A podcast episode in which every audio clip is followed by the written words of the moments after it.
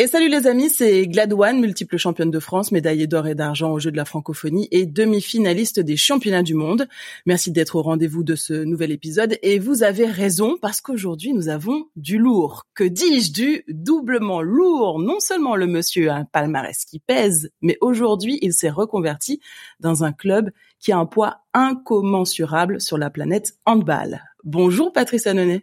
Bonjour, bonjour Anissa, bonjour à tous. Alors, euh, je sais que tu as un emploi du temps super serré, donc merci de prendre le temps. D'ailleurs, tu es où là? Je sais que tu es en déplacement avec le PSG Handball. Alors là, je suis euh, à l'heure actuelle à Aix-en-Provence, où on a un match euh, demain après-midi de championnat. Donc ouais, il y a quelques jours tu étais en Norvège et là, moi je te vois, hein, tu es en polo, on, on change d'ambiance et, et, on change de niveau aussi parce qu'un match face à la Norvège c'est pas le même niveau que face à Aix, quoique hein, le sport étant le sport on a toujours des surprises. Exactement.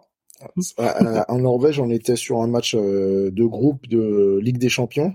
Euh, voilà, on est parti mardi, on est rentré dans la foulée. On a joué mercredi, on est rentré dans la foulée. On a enchaîné avec ce déplacement à Aix, qui va être aussi un match important euh, dans le, notre continuité à garder cette première place euh, dans le championnat euh, Likimoli. Donc avant, toi, tu évoluais au poste de gardien, pour ceux qui ne savent pas. Tu es entre autres multiple champion de Martinique, multiple champion de première et deuxième division. Trois coupes de France font partie de ta collection et en plus de deux trophées des champions. Waouh, franchement, euh, un palmarès qui en impose. Quand je dis ça, qu'est-ce que ça te fait? Qu'est-ce que tu te dis? Je me dis euh, que de chemin parcouru depuis euh, ma petite commune du Lorrain à Martinique. Euh, ouais, j'ai gravi les échelons petit à petit, euh, beaucoup de persévérance, beaucoup de travail. Le travail, le travail, le travail, c'est mes, c'est mon adage. Voilà, c'est mes trois adages. Et euh, et puis surtout énormément de passion dans dans, dans ce que je mets. Et, euh, et puis voilà, ça a duré 20 ans de ma vie. De, je suis parti de 98 à, où j'ai arrêté ma carrière en 2021. Euh, mais j'ai signé mon premier contrat pro en 2000-2001. Donc ouais, ça fait bien un peu plus de 20 ans. J'ai arrêté en 2021 à 42 ans. Donc euh, que de chemin parcouru. Non, mais c'est impressionnant. Non, mais quand tu annonces que tu arrêtes ta carrière à 42 ans, il y en a combien en hand qui terminent à cet âge-là? Alors la petite particularité, c'est que moi j'étais gardien de but, donc mhm. dans le hand, je prends moins de chocs euh, voilà, de, de, joueur à joueur. Bien sûr, je prends beaucoup de ballons. Euh, c'est le but de, du poste du gardien de but d'arrêter les ballons. Euh, et puis j'ai eu aussi ce petit facteur de chance où j'ai pas eu de grosses blessures euh, qui m'ont arrêté pas plus de un mois dans ma carrière. J'ai pas eu de croisé, j'ai pas eu de tendon d'Achille. voilà, j'ai eu des, des, petits arrêts, mais voilà, j'ai pu continuer ma carrière sans trop de pépins physique. Tu considères que c'est vraiment de la chance ou c'est lié hein, tu, tu, as dit trois mots, hein, trois mots qui étaient le même travail, travail, travail. Est-ce que c'était pas aussi une grosse prépa physique, un travail assidu qui fait que tu avais un physique qui t'a permis euh, de passer à travers toutes ces années, non? Bah, J'irais même un peu plus loin. Je parlerais de génétique. Voilà, on est des Antillais, euh, on a une forme de génétique, euh, voilà, qui, qui qui va bien au sport et, euh, et qui nous permet de, de pousser un peu euh, notre corps à, à, de la haute performance. Euh, alors bien sûr, si je dois comparer euh, sur une petite anecdote, quand je suis arrivé en métropole, je, je, je, je poussais une barre de une barre de développé couché à vide où j'arrivais à peine à la lever ou à la fin. C'est-à-dire 20 kilos, on est d'accord. Voilà, c'est-à-dire 20 kilos. Je voulais pas dire, mais. À la honte, Patrice, franchement. C'était le début on ne faisait pas de muscu en Martinique, on ne savait pas ce que c'était. Et euh, pour finir à un poids max à 110 kilos à la fin de ma carrière. Donc euh, euh, voilà, tout ça, ça fait partie effectivement de la préparation physique du sportif de haut niveau. on a on deux gros deux gros temps dans un championnat, c'est-à-dire on va dire fin juillet, le mois d'août, où vraiment là ça tabasse avec beaucoup de cardio, de la piste, beaucoup de muscu. Euh, et puis un deuxième temps en janvier, puisqu'on a, on a une coupure, euh, il y a souvent des championnats d'Europe ou des championnats du monde. Et, euh, et forcé euh, de constater que bah, si j'ai pas eu trop de blessures, c'est que mélangé à la génétique, c'est que les, les prépas physiques qu'on avait nous m'ont bien préparé. Et, j'ai été quand même assidu à ces moments de à ces moments des, de, des saisons, parce que au départ, comme tout euh, sportif et encore plus, j'avais, je vais enlever l'image du gardien de but qui court pas et qui, et lève pas de poids parce que ça n'a pas trop été mon cas. Ben, aimé, j'ai aimé ces moments de prépa. Je savais que c'était un moment de souffrance, mais qui aussi permettait d'avoir un engagement à 2000% dès le début de la saison et, euh, aussi, euh, j'ai envie de dire, dans mon éducation de sportif de haut niveau, euh, il y avait même une pré-préparation, puisque quand je pouvais rentrer aux Antilles ou, ou, quand je prenais des grandes vacances, je continuais toujours à m'entretenir. Euh, voilà, c'est effectivement ce que tu as dit, c'est il faut être assidu dans, dans, dans, dans tout ça, il faut, faut connaître son corps, il faut connaître ses limites, euh, voilà, il faut trouver un peu le juste équilibre quand on est en vacances entre entre fêtes, entre euh, les bons petits plats. Fêtes, récupérer, ne pas se blesser. récupérer, ne pas se blesser, ne pas non plus euh, faire de trop trop de de, de, de sport un peu euh, un peu euh, annexe qui pourrait ouais, c'est ça voilà, qui... qui pourrait qui pourrait te blesser donc voilà j'ai j'ai j'ai grandi avec cette culture là je, je l'ai apprise petit à petit et, euh, et voilà, je, je, je, pense que dans les dernières années, on va dire dans les dix dernières années, je connaissais très bien mon corps, je savais très bien comment il fonctionnait, je savais très bien ce qu'il fallait mettre dedans en vacances, je savais très bien ce qu'il fallait mettre dedans aussi pour performer dès la première journée de championnat, et puis essayer de garder euh, ce niveau de haute performance pendant la saison. Donc euh, effectivement, c'est ça, ça arrive pas tout de suite, mais euh, mais je crois que dans le hand, cette partie de la saison qui est la prépa, c'est surtout le souffrir ensemble qui, qui, qui dénote aussi de, de l'état d'esprit de l'équipe dans laquelle euh, ou dans lesquelles j'ai joué. Voilà. Euh, justement, la, la, peut-être la différence sur la fin de carrière, c'est de se connaître. Donc, euh, tu as pu adapter l'entraînement qui, qui te fallait. Euh, j'en profite puisqu'on parle de prépa physique pour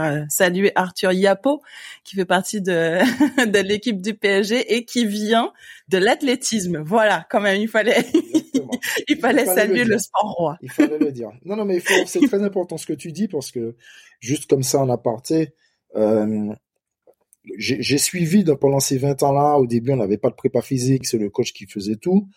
Euh, pareil, il y a 10-15 ans, est apparu dans notre sport voilà, ce, poste-là qui s'est ouvert de, de, prépa physique.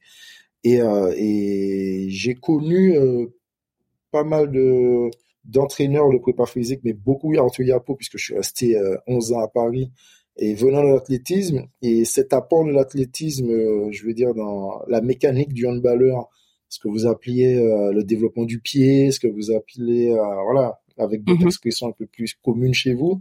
Euh, quand on a vu arriver les échelles ou les choses comme ça qu'on faisait jamais, au départ c'était un peu des ovnis pour nous, et puis aujourd'hui c'est rentré dans, dans, le quotidien du, du handballeur dans, dans la prépa physique. Donc sincèrement, handball, le handball c'est courir, sauter, tirer. Lancer, ouais. Ben, c'est de l'athlétisme. Hein. courir, sauter, lancer, c'est de l'athlétisme. Voilà, exactement.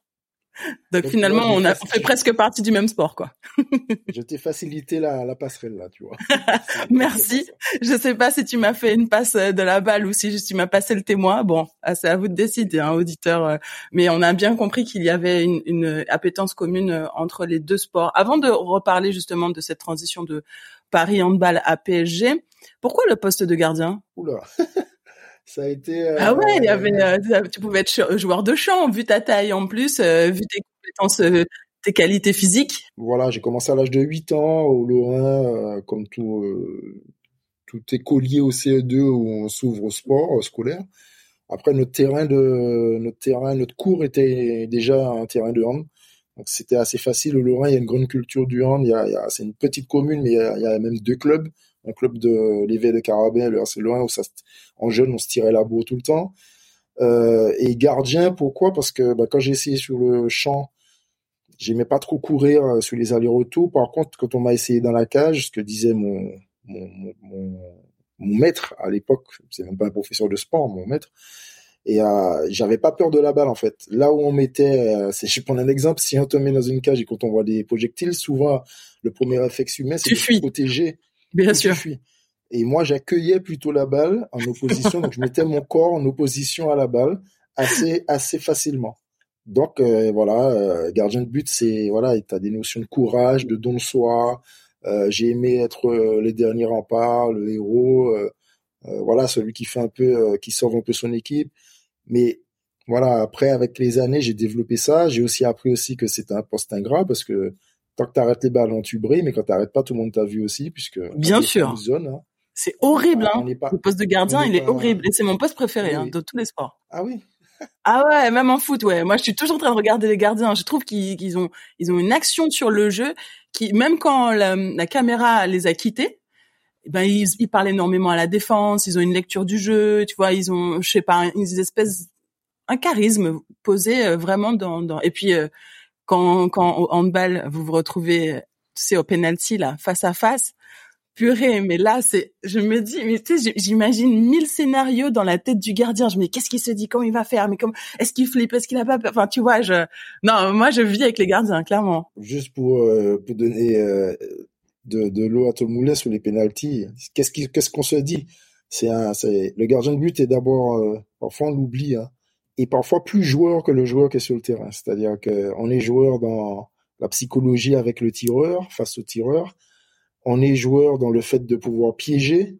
Donc en fait, au penalty, on se dit quoi? Je sais que tu sais que tu sais, puisqu'on a un élément à notre niveau qui s'appelle la vidéo. Donc euh, c'est ça. tu as analysé le geste avant. On a déjà analysé le geste, mais le tireur a aussi analysé ton, tes points faibles et tes points forts. Donc c'est vraiment un jeu de dupe en fait. C'est et c'est un exercice que, que j'aimais beaucoup quand je quand j'étais euh, quand j'étais sur Guardian But. Euh, j'ai arrêté en 2021 juin 2021. Donc on ah oui, ça fait deux ans. T'es un jeune retraité, quoi. T'es un petit jeune. Retraité. Moi, ça fait dix ans, tu vois. Toi, t'es mon petit maintenant. ouais, mais euh, si si dans l'athlétisme on pouvait courir jusqu'à 42 ans et être aussi performant, je pense que tu le tu y serais encore. Franchement, je sais pas si non, tu sais, j'ai arrêté l'athlé à l'âge de 30 ans parce que je me je me demandais ce que je faisais là je me disais mais pourquoi tu t'infliges ça en fait? Et quand tu commences à te dire pourquoi tu t'infliges ça, bah c'est la fin. J'étais assise dans les tribunes et je commençais à ressentir plus de plaisir à être dans les tribunes que sur la piste. Bah là tu te dis c'est c'est fini. Surtout que l'athlé c'est pas très drôle. Euh, franchement, on dit jouer au handball, on dit pas jouer à l'athlétisme. C'est beaucoup de souffrance, c'est 90% du temps beaucoup de souffrance pour repousser ses limites constamment, pour être le sport le plus, enfin avoir le geste le plus parfait possible. Et chez moi, ça a provoqué beaucoup de hum, problèmes si, je veux dire ça, parce que à la fin, j'étais vraiment dépressive, quoi, parce que j'étais dans une telle quête de perfection constante que j'étais tout le temps insatisfaite. Et vivre de façon insatisfaite euh, constamment, enfin, tu tu peux pas prendre du plaisir dans ta vie. Donc, je termine ma carrière euh, sur les rotules, pas du tout physiquement, mais mentalement, euh, j'en peux plus. C'est un peu le ton sujet du moment, non? Ouais, mais c'est complètement mon sujet du moment et, et ça me fait plaisir d'en parler parce que je, je me rends compte que je suis pas la seule. Des fois, tu tu vis un truc dans ton coin et tu te dis mais tu t'inventes une vie, mais en fait non, on est nombreux comme ça quoi. Mais mon sujet du moment, c'est plutôt la difficulté après la carrière quoi. Ouais. Oui, mais ça commence là. En fait, je pense que ça commence quand tu commences à te poser la question, même si tu es encore en activité. Euh, moi, je m'étais toujours dit, euh, euh, bah, le jour où le matin mon réveil sonnera, sonnerait et que de me lever et aller à l'entraînement, ça m'aurait, euh, ça commençait à m'embêter, euh, c'est que c'était le début de la fin. Et ça, je l'ai vécu. Après, il y a eu un, il y a eu un accélérateur de particules qui s'appelle le Covid, euh, qui, pour moi, a, a, été, a pesé beaucoup dans. Ouais, le Covid a joué un rôle dans ta décision. Ouais, ouais, oui, parce que, bah, je joue au hand. Sincèrement, j'ai toujours pris ça pour un jeu, même si euh, voilà, j'ai été payé pour ce que je faisais et, c'est assez incroyable quand même d'être payé pour repousser des ballons. Euh, mais en fait, euh, l'année du Covid, c'est l'année où euh, on a commencé le championnat. Ça s'est arrêté en très vite, en novembre. Et en fait, je me suis retrouvé seul chez moi. J'avais pas mon fils, on l'avait envoyé en Bretagne chez ses, grands-parents pour qu'il euh, voilà, qu'ils soient un peu plus protégés que la région parisienne euh, voilà de ce de ce fléau, on va dire. Et je me suis retrouvé chez moi et là bien sûr, face à soi, qu'est-ce que je fais euh, Vient le temps des questionnements. Exactement, ça a été ça a été ça. Franchement, c'était dur à vivre parce que en étant en activité pendant alors 2019, donc c'était deux ans avant d'arrêter, donc j'avais 40 ans déjà. Mm-hmm. Euh, j'avais j'étais encore en très bonne forme, je faisais j'avais déjà fait un très bon début de saison. Et puis euh, tu vis euh, finalement, tu te rends compte que tu bah, tu passes beaucoup plus de temps avec tes coéquipiers qu'avec ta famille, qu'avec tes enfants. Euh, voilà, il y a des questions euh, de vie existentielles quasiment, existentielles qui reviennent. Alors que, bah, comme tu es dans le, le flot du truc de la saison, tu t'as pas trop à te poser cette question.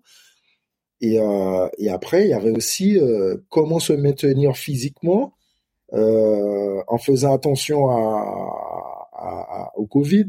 En même temps, on avait des, programmes de, du prépa qui nous envoyaient, mais on était seul à le faire. Donc, il y avait plus ce côté souffrir ensemble. Euh, donc, je, je, ressemblais plus à, un, un, athlète, comme tu disais tout à l'heure face à, à, essayer à repousser ses limites pour se dire, mais euh, il faut que je sois prêt pour quand ça va revenir. Il y avait aussi ce moment du Covid où en fait on était, euh, on ne savait pas quand est-ce qu'on allait reprendre le championnat. On savait pas qu'est-ce que c'était cette maladie. On savait pas. Euh, ouais, on était dans un flou artistique, hein, vraiment. Voilà, un flou vraiment artistique. Et en fait, moi, ça a été vraiment un moment où je me suis dit bon, euh, tu as 40 ans, qu'est-ce que tu vas faire après? Qu'est-ce que tu as préparé après? Même si j'ai fait plein de choses dans ma vie, euh, voilà, tu sais, j'ai moi, j'ai toujours cet esprit entrepreneurial. Pendant que j'étais au PSG, j'avais une boutique humaine à Châtelet. J'allais à mhm. l'entraînement, après j'allais à la boutique. Euh, tous mes coéquipiers me disaient, mais tu fais pas la sieste après-midi? Je disais, non, non, non, je, moi je vais travailler. Ça, c'est la réalité de la vie aussi. Ça m'a aussi permis aussi d'avoir gardé la tête sous les épaules. Mais euh, et ça, ça a duré pendant six ans. Mais à un moment donné, quand est arrivé le Covid, cette période, elle est passée. On a eu la chance de pouvoir rejouer au handball à la fin de la saison. Mais par contre, il y a vraiment un truc, c'est que quand je suis revenu dans les salles pour les compétitions, sans public, horrible, sans partage, tu entendais le bruit des, des, des chaussures dans la salle, tu entendais c'est vrai. Annoncer, une combinaison, tout le monde entendait, entendais le bruit de la... En fait, tu entendais tout. Et là, tu te dis, mais en fait, c'est ça mon monde. C'est-à-dire que je suis en train de faire une compétition, j'ai pas de rapport avec euh, de personnes dans le public, on se déplace masqué, faut faire attention, faut faire des tests pour jouer, faut ouais, c'était devenu trop pour moi. Moi au départ le handball c'était un jeu, je faisais ça pour m'amuser, c'est devenu une passion et là je me retrouve à, dans un truc un peu euh, assez lunaire donc euh, là les, les, questions elles sont vite arrivées quoi donc euh, j'ai tenu après le Covid on va dire un an, j'ai je m'étais promis pendant le Covid que qu'il fallait que j'aille jusqu'à 42 ans. Et je m'étais aussi promis que cette dernière saison, avant d'arrêter, devait être une de mes meilleures saisons. Et j'ai obtenu tout ce que je voulais, puisque euh, depuis, euh, on va dire, les cinq dernières années de ma carrière, euh, mon objectif était toujours d'être dans les dix meilleurs gardiens du championnat, mhm. sachant que dans une équipe, il y a deux gardiens de but, il y a 14 équipes, donc on, ils sont, on est à, on est 28. Et faire partie du premier tiers, ça me garantissait un niveau de performance acceptable et, euh, et qui pouvait me faire continuer dans ma carrière. Donc, et pourquoi 42 ans? Pourquoi cette date? Bah, Pourquoi ce chiffre? Pour toutes ces questions que je me suis posées. Pour toutes ces bah, ça aurait pu être 43, ça aurait pu être 41. Pourquoi 42 C'est vrai, c'est vrai, mais euh, je sais pas. Je. Bon, c'était un chiffre qui te semblait abordable. 42. C'était un chiffre qui me, voilà, voilà, ça me parlait. en fait, en même temps, un joueur de handball qui joue sur le terrain, il s'arrête plutôt à 36, 37 ans. Bah oui. 38 ans, allez. Mais euh, ça va, j'ai quand même donné encore euh, six, encore quatre ans de, de carrière et, euh, et j'ai terminé. Et c'est vrai que quand j'ai arrêté, beaucoup de gens m'ont demandé mais pourquoi tu arrêtes à ce moment puisque tu es aussi performant?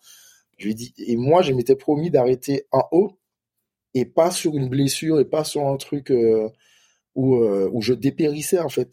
Mais t'as une, une, carrière, enfin je sais pas pour ceux qui qui ont pas suivi, comme on est amis, on va le dire, euh, donc j'étais forcément, j'ai eu un focus sur toi, mais tu étais au euh, Paris Handball, qui est devenu le PSG Handball. Donc déjà, tu as vu la transition. Tu as vu les énormes gardiens arriver, parce que Omeyer a joué, tu vas me, il y avait l'espagnol aussi qui, qui est venu aussi dans l'équipe. Euh, il y en a d'autres qui sont venus et t'étais euh, à chaque fois numéro un, puis on te déclassait gardien numéro deux. Tu réussissais à chaque fois monter ton niveau de jeu pour repasser gardien numéro un. Tu es parti au, à Tremblay, au club de Tremblay, arrivé là encore un énorme, encore une énorme saison. Tu finis, euh, vous gagnez d'ailleurs la deuxième division, il me semble cette année-là. La deuxième division dès la première année, ouais. Ah mais euh, franchement, mais je pense que je connais euh, peu de sportifs qui ont monté de niveau de jeu à chaque année qui passe. Tu vois, tu finis à 42 ans en me disant que tu étais au top de ta carrière, mais à 42 ans au top de ta carrière, non mais là c'est là c'est des tests euh, physiologiques qu'on doit faire sur toi, tu vois. Je sais pas ODR on doit faire un, livre sur euh, la prépa mentale de Patrice Annonay parce que vraiment c'est c'est incroyable quoi. Justement, comment toi tu as vécu cette transition de Paris handball à PSG handball? Alors je l'ai vécu parce que je l'ai je l'ai rêvé, je l'ai souhaité. Euh, j'étais quand je suis arrivé en 2005 à Paris, c'était le Paris Handball, on a, on a, on a fait une saison, une première saison en Ligue des Champions, une deuxième en Coupe d'Europe. Après, on jouait moins bien, on s'est pas qualifié dans les Coupes d'Europe. Euh, j'ai connu, en arrivant avec des champions, j'ai connu la descente en D2 avec le Paris Handball. J'ai connu la remontée l'année d'après. Et, ouais, euh, connu. Et la saison qui a suivi, la saison qui a suivi, en fait, on galérait pour se maintenir. Et il y avait des bruits de couloir, comme quoi, bah, comme tout le monde, c'est pas des bruits de couloir. Tout le monde savait que le les Qataris voulaient acheter le foot, mais ils étaient intéressés aussi par le handball. Parce que eux, ils voulaient avoir, comme tu sais que c'est. Ils voulaient faire du basket et ils voulaient aussi créer. Eh ben, ils ont créé PSG Judo d'ailleurs, non? Ils ont créé PSG Judo, mais c'est surtout, c'était dans l'optique, puisqu'il y a eu le mondial au Qatar en fait, après le mondial de hand. Ah oui, bien sûr, ils ont créé une équipe sur mesure pour le Qatar, n'est-ce pas? Voilà, exactement. Donc en fait, comment faire aimer euh, le hand à ton, à, à ton peuple qui connaît pas? Ben, si tu achètes le PSG, ça s'appelle le PSG handball, les gens vont être intéressés. Forcément, parce que c'est en lien avec le foot.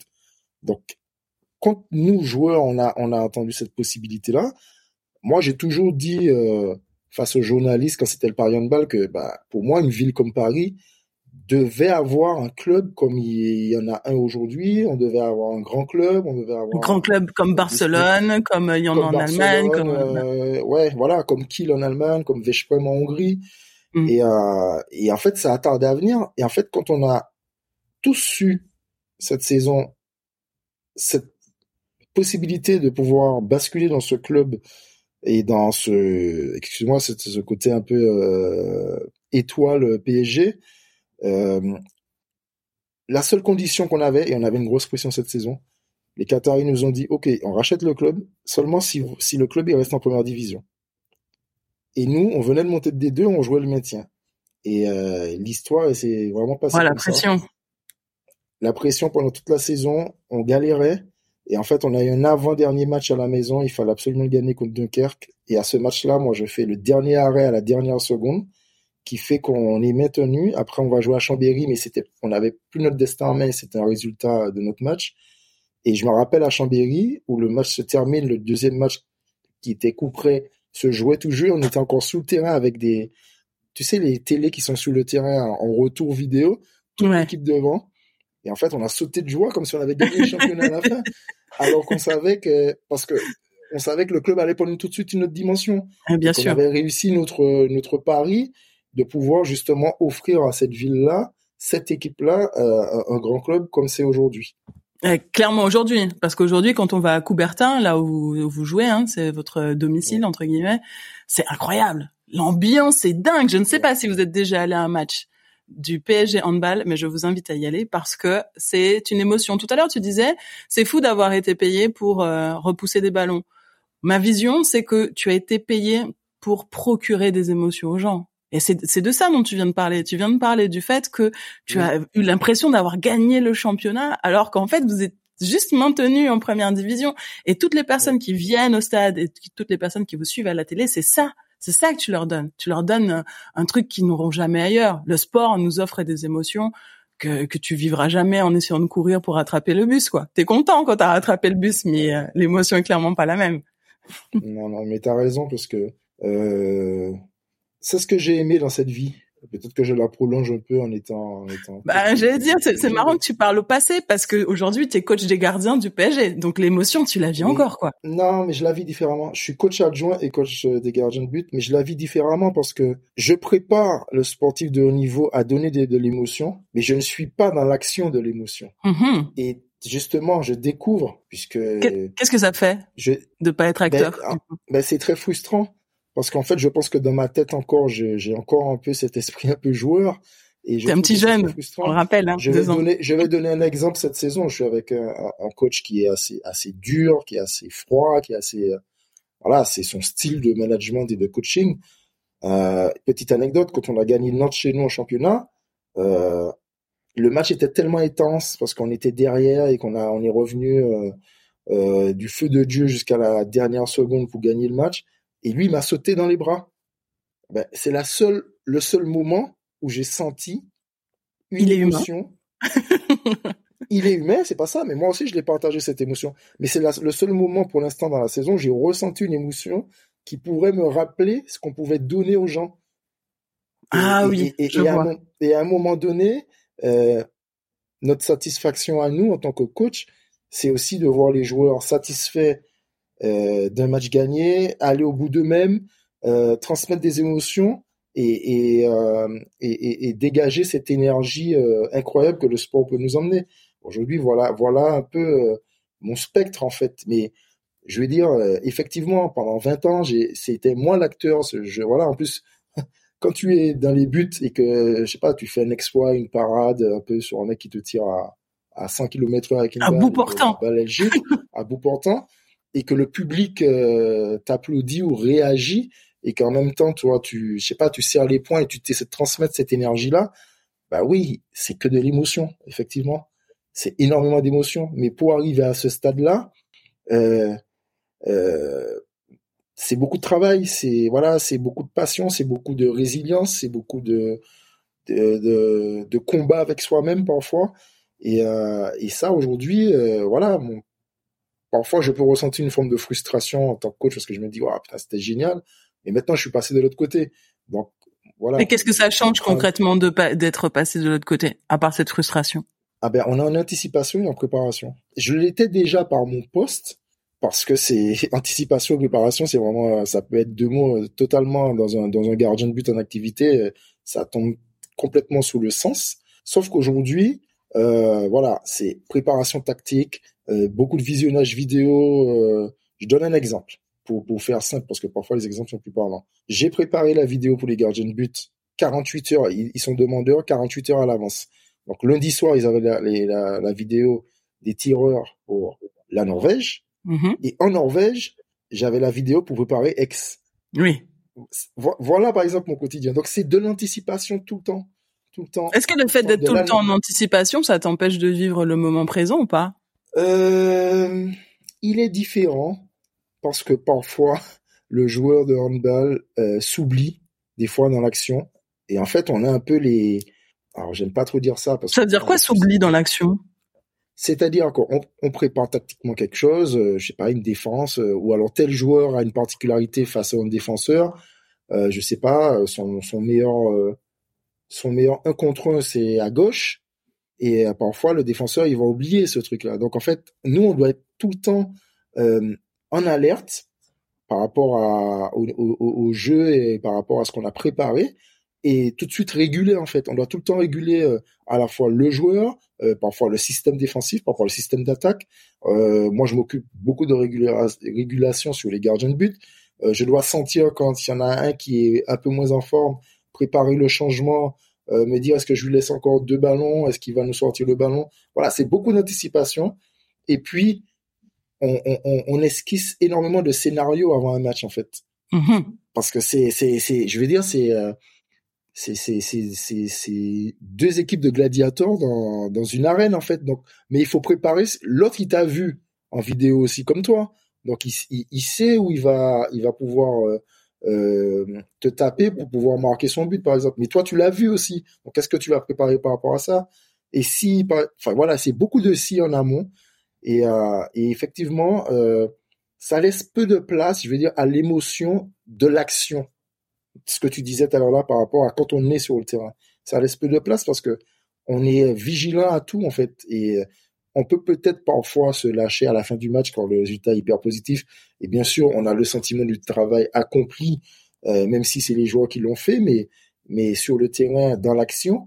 Mais voilà, ça c'est des choses que je partage avec le coach. C'est voilà, on se dit bon tiens, ça, ça ça ça a marché, ça ça a pas marché, et tout de suite, ce qui est ce qui est drôle dans l'anticipation, c'est qu'on finit un match par exemple euh, on demande tout de suite le match pour pouvoir l'analyser dans le bus ou dans l'avion.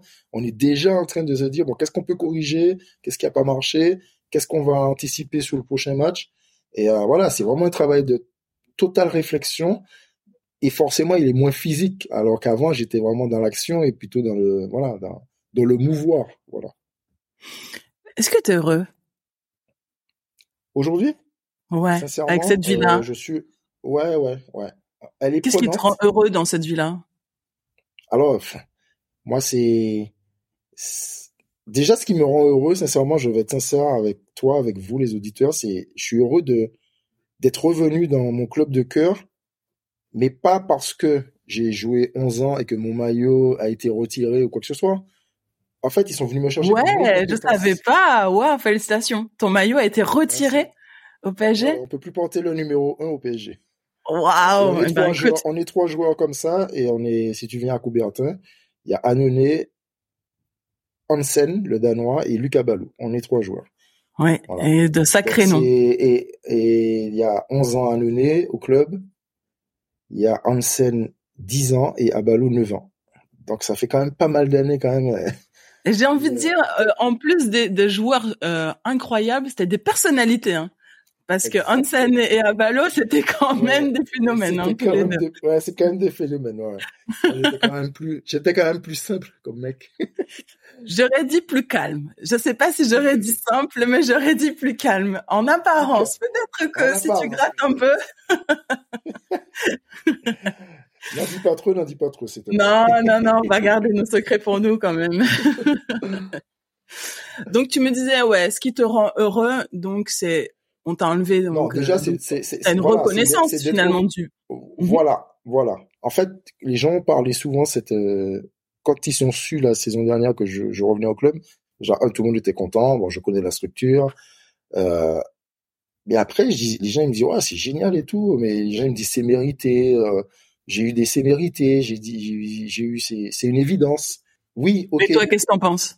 Moi, je pense qu'il y a une part de ça c'est parce qu'en fait, je, je, je, récolte aussi euh, ce que j'ai ce que j'ai semé, c'est-à-dire euh, à la fois qui j'étais dans le club, ce que je représentais, et puis il y a surtout cette partie-là que moi et qui, qui, qui peut être un peu plus intéressante, c'est que j'ai bien préparé mon après-carrière et qu'en fait ils sont venus me chercher pour des compétences. Ils sont venus quand j'ai arrêté à Tremblay, j'étais déjà un peu sur en train de préparer ma carrière parce que pendant le Covid j'ai passé un diplôme euh, d'entraîneur et j'ai monté une structure qui s'appelle Esprit Gardien où je faisais du coaching de gardien de but. ah écoute, tu vois, ça je savais pas. Pour Tremblay, euh, j'étais en, en auto-entrepreneur. Pour Tremblay, euh, j'intervenais auprès des filles de Paris 92, des gardiens de but, du pôle à Aubonne chez les jeunes et l'équipe de France U19. Bon, pour l'instant, j'ai gardé, enfin, pas pour l'instant, avec mon activité aujourd'hui, j'ai gardé que l'équipe de France U19. Donc je suis entraîneur des gardiens de but aussi de l'équipe de France U19. Mais ce qui est drôle dans tout ça, c'est que j'ai fait mes armes pendant deux ans. Et euh, comme tu l'as dit, c'est vrai, c'est une trajectoire assez marrante parce que tu m'as dit tout à l'heure là que à tes yeux, je suis un des sportifs qui a toujours chaque année monté mon niveau. Mais pour moi, c'est la même chose à la fin de ma carrière. C'est-à-dire que Ok, j'ai essayé, j'ai eu un coach incroyable, un jeune coach qui m'a dit, euh, alors que je jouais, hein, il me dit, moi, les gardiens, j'y connais rien du tout. Euh, écoute, c'est toi qui vas faire les séances. Alors, je faisais mes séances. Eh, où moi, on peut reconnaître son honnêteté, déjà. Voilà, où moi, je testais des choses sur moi et que je faisais faire à l'autre. Tu vois, et je me suis dit, après, on m'a donné la responsabilité des jours du centre de formation à Tremblay, mais je jouais encore. Je me suis dit, OK, teste pour voir si ça te plaît. On verra, euh, voilà. Mais vraiment pas dans l'idée, euh, voilà. Je me suis dit, tiens, c'est une, c'est, une, une, ouverture, essaye. Et puis, j'ai aimé j'ai aimé. Et puis je me suis dit bon ben là, comment tu peux euh, euh, penser à la fois euh, économiquement, tu vas comprendre pourquoi je veux dire ça. Comment tu peux emmener les gens à penser que ce poste va devenir indispensable demain? Parce qu'il faut savoir qu'aujourd'hui, par exemple, sur les 14 équipes du championnat, je crois que nous sommes que trois ou quatre entraîneurs de gardiens de but. Ce qui au foot est, impensable. En fait, au foot, ah ouais, au foot, des gens que j'ai, des gens que j'ai croisés dans ma carrière, euh, Grégory Coupet, Jérôme Alonso euh, euh, et d'autres gardiens de but. Et quand je discutais avec eux, puisqu'il y avait parfois des passerelles avec le PSG, ils me disaient mais on hallucine que vous n'aviez pas d'entraîneur de, gardien de but.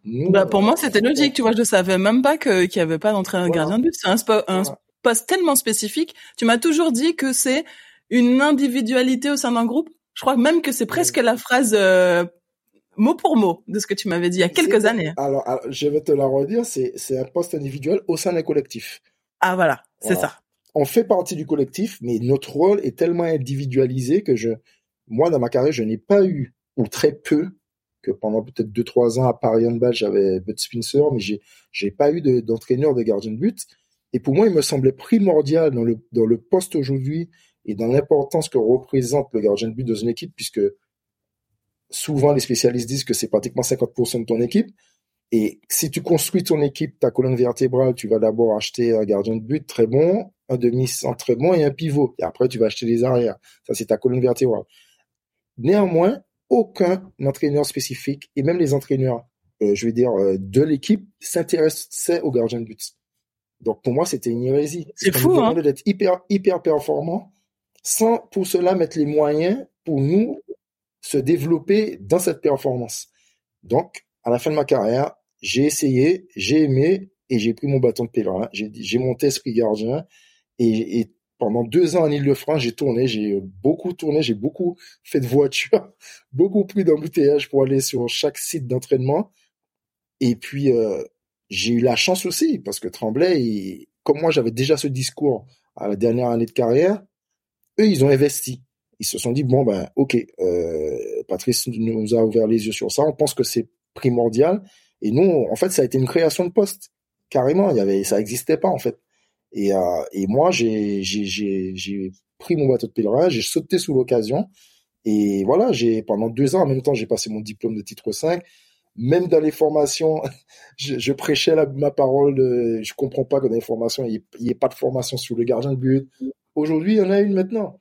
Ah ben voilà, l'impact. Attention là, là c'est un impact encore plus euh, plus énorme que le PSG là. Oui oui, mais pour moi c'est, je suis tellement amoureux de ce que j'ai fait dans ma carrière, je suis tellement amoureux de mon poste, je suis tellement amoureux de mon sport, je suis tellement passionné par ce que j'ai fait que bah, c'est une façon aussi de, de rendre et puis de peut-être c'est comme sous le comme mon passage peut-être euh, dans voilà imaginons j'ai fait j'ai fait 20 ans de carrière j'ai eu que trois clubs mais j'ai marqué chaque club d'une façon euh, ou d'une Tu as même été appelé de, de mémoire euh, en équipe de hand sur sable, l'équipe de France, il me semble. J'ai fait, j'étais capitaine de l'équipe de France de beach handball. Beach handball. pendant trois ans et on a été la première équipe euh, qui voilà où la fédération a monté à, nous inscrit à un championnat d'Europe. On avait fait trois entraînements avant. c'était à Zagreb, c'était un peu foufou parce que c'était, on est parti sur une base de joueurs qui jouent en indoor et euh, il fallait qu'on développe des choses sur le sable. Et bah, écoute, aujourd'hui, les équipes de France de beach se portent très bien. Euh, il y a eu du développement à la Fédé, ils ont mis les moyens. Et euh, il y a une équipe de monde 17, il y a une équipe A, il y a filles, garçons. Euh, et, et, il représente à chaque fois la France euh, sur les championnats d'Europe et sur d'autres compétitions internationales. Je vais t'appeler le Patrice le précurseur, hein, parce que tu tu as l'initiative et au départ de beaucoup d'actions qui qui perdurent et qui valorisent énormément. Donc euh, j'espère que toi aussi tu, tu te rends compte. Euh, je sais pas si je me rends compte précurseur, oui, mais par contre quand je quand je suis persuadé de quelque chose, je m'engage. Ouais.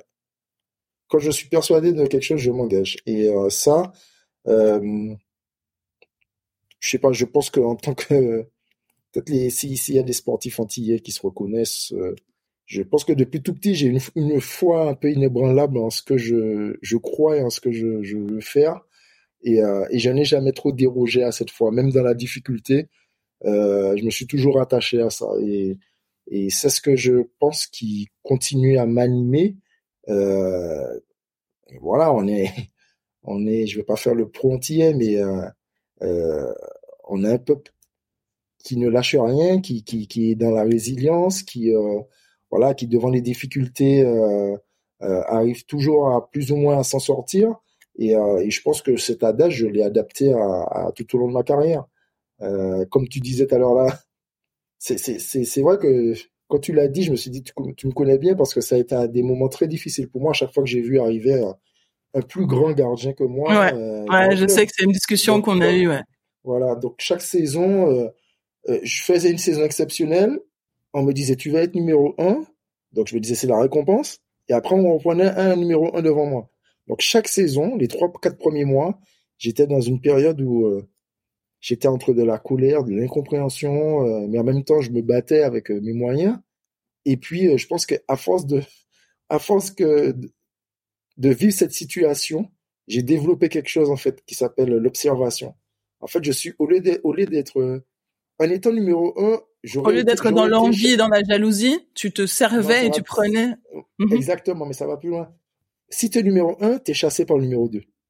Ouais. D'accord? Si tu es numéro 2, tu deviens chasseur. Tu deviens plus la proie. Et moi, je pense que j'ai développé chaque saison euh, des, des, des, qualités de chasseur. Donc, j'observais l'autre, je prenais des trucs, j'essayais à l'entraînement, je disais, bon, ça, ça me va. Dans ta morphologie, est-ce que ça te va? Ça te va pas? Ça te va? Ok, bon, ça, on jette, ça, on garde. Ça, on jette, ça, on garde. Et petit à petit, au fur et à mesure de la saison, j'étais prêt. Dès que l'autre avait une baisse de, de niveau, ben, j'étais prêt. J'étais prêt. J'étais en embuscade. Et, là, j'étais en embuscade. Et à chaque fois, c'est vrai, pendant plusieurs années, mais ça m'a servi aussi en dans ma construction de. de bah oui, j'ai l'impression que c'est une qualité que tu avais déjà préparée en tant que coach, finalement. Voilà. Et on, et on avait, on avait, euh, j'ai eu la chance de pouvoir jouer avec un Égyptien, un Croate, un Norvégien, un Espagnol, euh, Thierry Omeyer, ce qui a été le, le, le, le du gardien de but, avec qui j'ai, c'est, c'est presque lui qui m'a fait partie du PSG. C'est un honneur pour moi. Je lui ai dit. J'ai une petite anecdote sur ça qui est très marrante. C'est que le jour où lui l'a re-signé et que moi je savais que je partais, je lui, ai, je lui ai serré la main en lui disant, c'est un honneur pour moi de, après 11 ans, que ce soit toi qui me fasses partir de, de ce club. Parce que ça veut dire quand même que il, il a fallu sortir une légende pour que tu t'en ailles quand même. Une légende pour que je m'en aille. Donc peut-être que je fais partie des légendes dans la légende. Donc, euh, c'est comme ça que je l'ai vécu.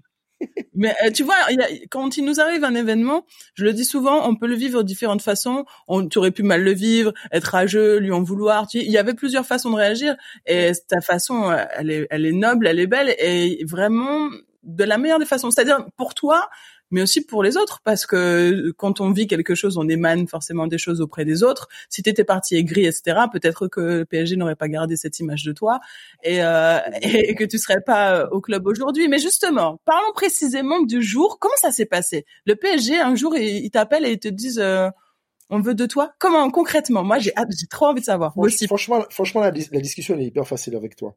Franchement, tu lances des perches. Tu parles de, je te donne une anecdote.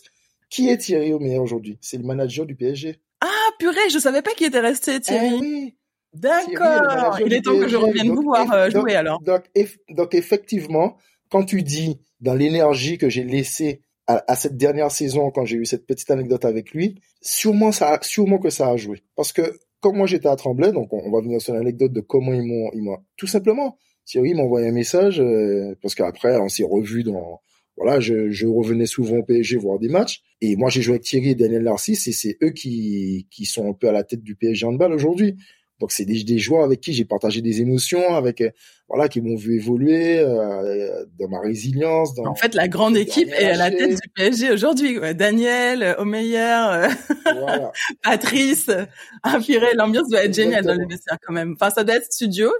Mais euh... nous, on voit pas trop les vestiaires, nous. Hein. on voit plus. Enfin, je, je parlais des vestiaires dans le sens euh, dans la côté, de ce qui est pas visible. Oui, voilà, dans la côté. Voilà, exactement. Et, euh, et en fait, un jour, il m'a envoyé un message, tout simplement, me disant euh, Est-ce qu'on peut boire un café? Euh, Et là, je dis, j'étais à l'entraînement à Tremblay, je vois mon téléphone, je dis Oula, oula, oula. Pourquoi que se passe-t-il? avec moi? Que se passe-t-il? Ah, vous étiez pas très proche non, on est proche quand moi j'allais au match au PSG, on se disait bonjour, mais je veux dire, on va pas, on n'allait pas boire des bières ensemble, c'est pas.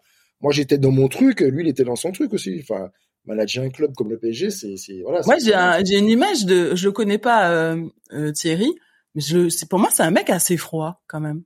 Il est froid. C'est pas un mec chaleureux il quoi.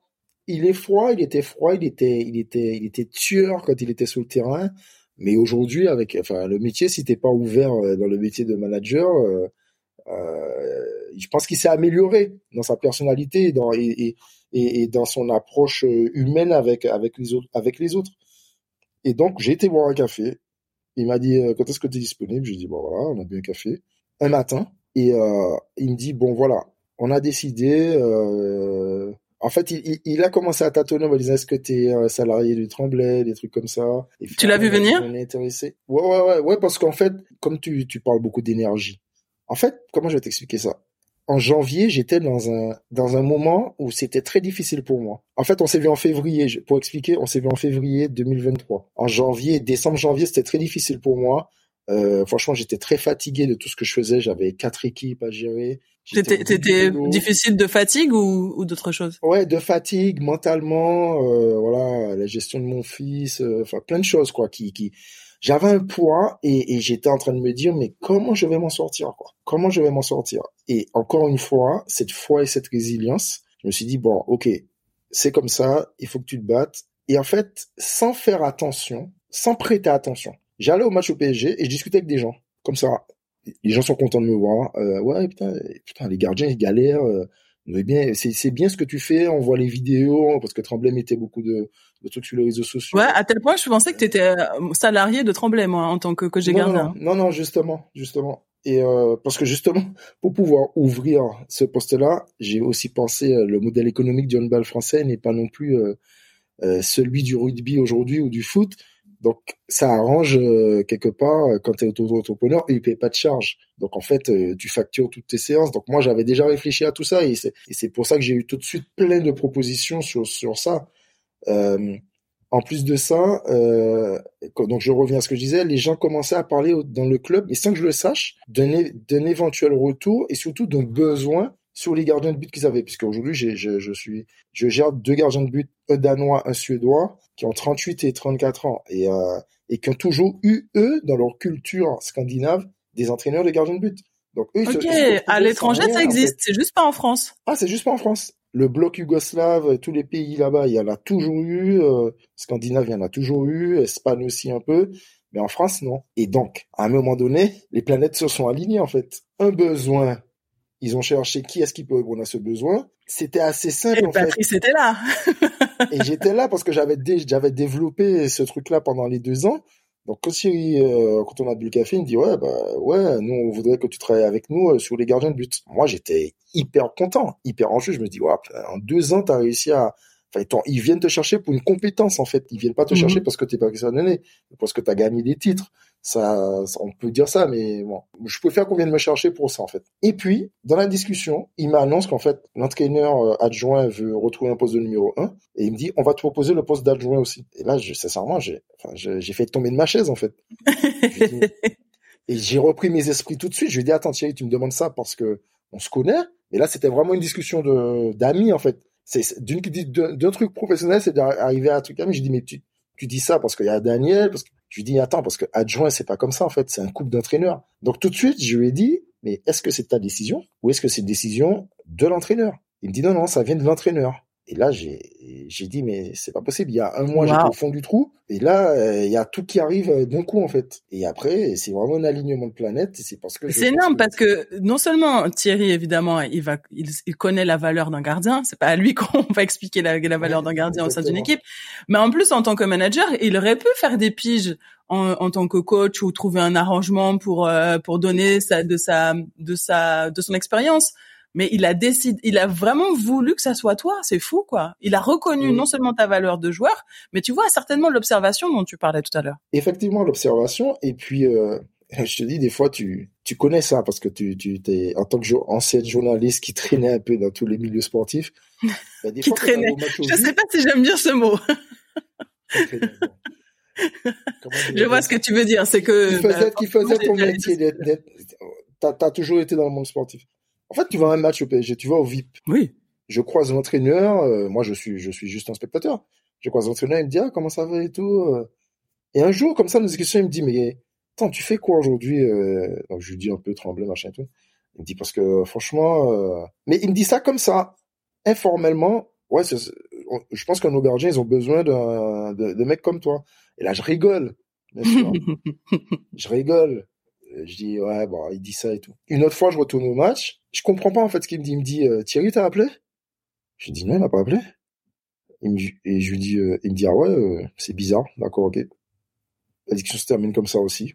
Bon, je me dis peut-être qu'il y a quelque chose, je sais pas. Mais en fait, je je me suis jamais enflammé sur ça. En fait, je me suis jamais euh, comment je vais dire ça? Je me suis jamais fait de film en fait, parce que moi j'étais dans mon j'étais dans, ton quotidien. mon entreprise, je, dans mon quotidien. Euh, que je continue à développer, puis ça marchait bien, et puis j'avais ma reconnaissance aussi ailleurs, j'avais pas forcément besoin du PSG, euh, j'avais déjà quatre, quatre, quatre pôles où, où, euh, qui étaient hyper actifs pour moi, et en fait, quand il m'a dit ça, j'ai, voilà, j'ai, tous les petits moments comme ça, un peu inconscients ou anodins, sont vite revenus dans ma tête, et je me suis dit, ah ouais, en fait, c'est vraiment... Euh, ça fait un moment que ça se prépare. C'est vraiment incroyable. Ouais, en fait, ouais, mais j'avais, j'avais rien vu, en fait. J'avais pas, j'avais même pas calculé, en fait. Et quand je suis arrivé au club, il y a quelqu'un qui est très important au club. Bon, après, c'est, c'est pas des gens qu'on voit beaucoup. J'appelle ça du travail de l'ombre. C'est, c'est Abdul qui, qui, qui, qui s'occupe de tout, vraiment de, des déplacements. Euh, voilà.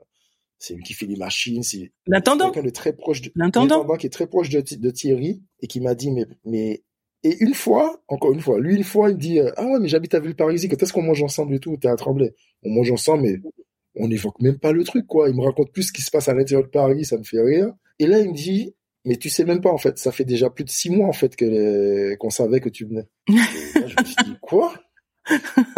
J'ai dit, ben, vous êtes vraiment des cachotiers parce que moi, je venais au match, euh, vous m'avez fait faire euh, une mise à l'honneur avec mon fils au milieu du terrain, je savais rien du tout. En fait, il, en fait, ça, ça, il savait en fait. En fait, c'est comme des chasseurs de tête, ils te surveillent. Et du coup, là, au lieu d'être la proie, là, je me suis retrouvé. Au lieu d'être chasseur, je me suis retrouvé être la proie. Chassé. voilà, et chassé et plutôt euh, pour quelque chose de positif. Donc, euh, donc voilà, voilà pour l'histoire. Avant de, de, te laisser, parce que je sais que là, tu es en pause avant de repartir avec tes joueurs. On avait prévu une heure, on arrive au bout de l'heure. On, a encore, on a encore un peu de temps. On a encore un peu de temps, ça va. Alors j'en profite. Mais, mais j'adore l'anecdote avec ton fils quand tu lui poses la question euh, de savoir si tu dois euh, aller ou pas au PSG. Qu'est-ce qu'il répond ton fils? Ouais, parce que bon, alors, euh, pas juste pour dire que je suis séparé avec sa mère et que mon fils, je passe, voilà, je l'ai une semaine sur deux, je passe beaucoup de temps avec lui. C'est un fou de sport. C'est voilà, il fait du hand depuis l'âge de deux ans et demi. Euh, ah, il fait déjà du hand. Ouais, ouais, il fait déjà du hand. Bon, cette année, il fait un peu de basket. Il a décidé d'aller un peu au basket aussi, mais bon, ça, la, matière première reste quand même le hand. Ouais, toi, t'aurais voulu qu'il devienne handballeur ou pas? Ah, moi, je veux qu'il ait quelque chose. Ce que j'ai envie de lui inculquer aujourd'hui à mon fils, c'est un métier passion.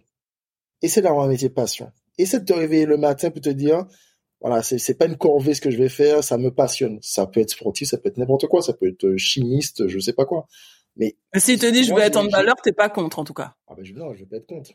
Mais tu sais, ah ben je sais pas, moi je sais pas si je suis forcément pour si mon fils, bon j'ai pas d'enfant, hein. mais je sais pas si mon enfant me dit je veux faire de l'athlé, euh, je sais pas. Je vais pas l'empêcher, mais je dirais il y a mieux peut-être. Ouais, mais qu'est-ce Attends, attends, même si t'as, même si t'es une femme, même si t'as pas d'enfant, tu vas comprendre ce que je veux te dire. Franchement, ta passion t'a porté pendant toute ta toute ta vie. Si demain, je sais pas, ton neveu, ta nièce qui est proche de toi, par exemple, te dit je vais faire de l'athlétisme, forcément tu vas avoir un regard euh, émerveillé, voire passionné, voire, complaisant avec ça. Même si tu connais les difficultés. Imaginons que, cette nièce ou ce neveu ait vraiment des capacités. Même, dans le, dans cadre où tu dirais, bah, qu'est-ce que je peux faire pour juste l'aider, même lui prévenir de ce qui peut lui arriver, euh, ce qui t'est arrivé, partage mmh. d'expérience. Non, la, grosse différence, c'est que entre toi et moi, c'est que ça a été un métier professionnel pour toi. Tu as vraiment gagné ta vie en jouant. moi, j'ai dû trouver des options à côté. J'ai dû, tu vois. Et c'est en ça que je dis qu'il y a peut-être un autre sport à choisir plutôt que l'athlète. Même si je suis fan d'athlète, je suis amoureuse de mon sport et je vais pas revenir là-dessus. En plus, perfectionniste comme je suis, j'ai dû nourrir mon perfectionnisme en faisant de l'athlète. Mais euh, c'est, la beauté du geste. Euh, elle est, vraiment en athlète, c'est magnifique. Mais, mais, mais il y aura quand même un mais. Je vais pas, je vais, je vais interdire à personne de vivre sa voix et de, de vivre sa vie comme il l'entend, mais, euh, mais voilà, il y a un mais quand même.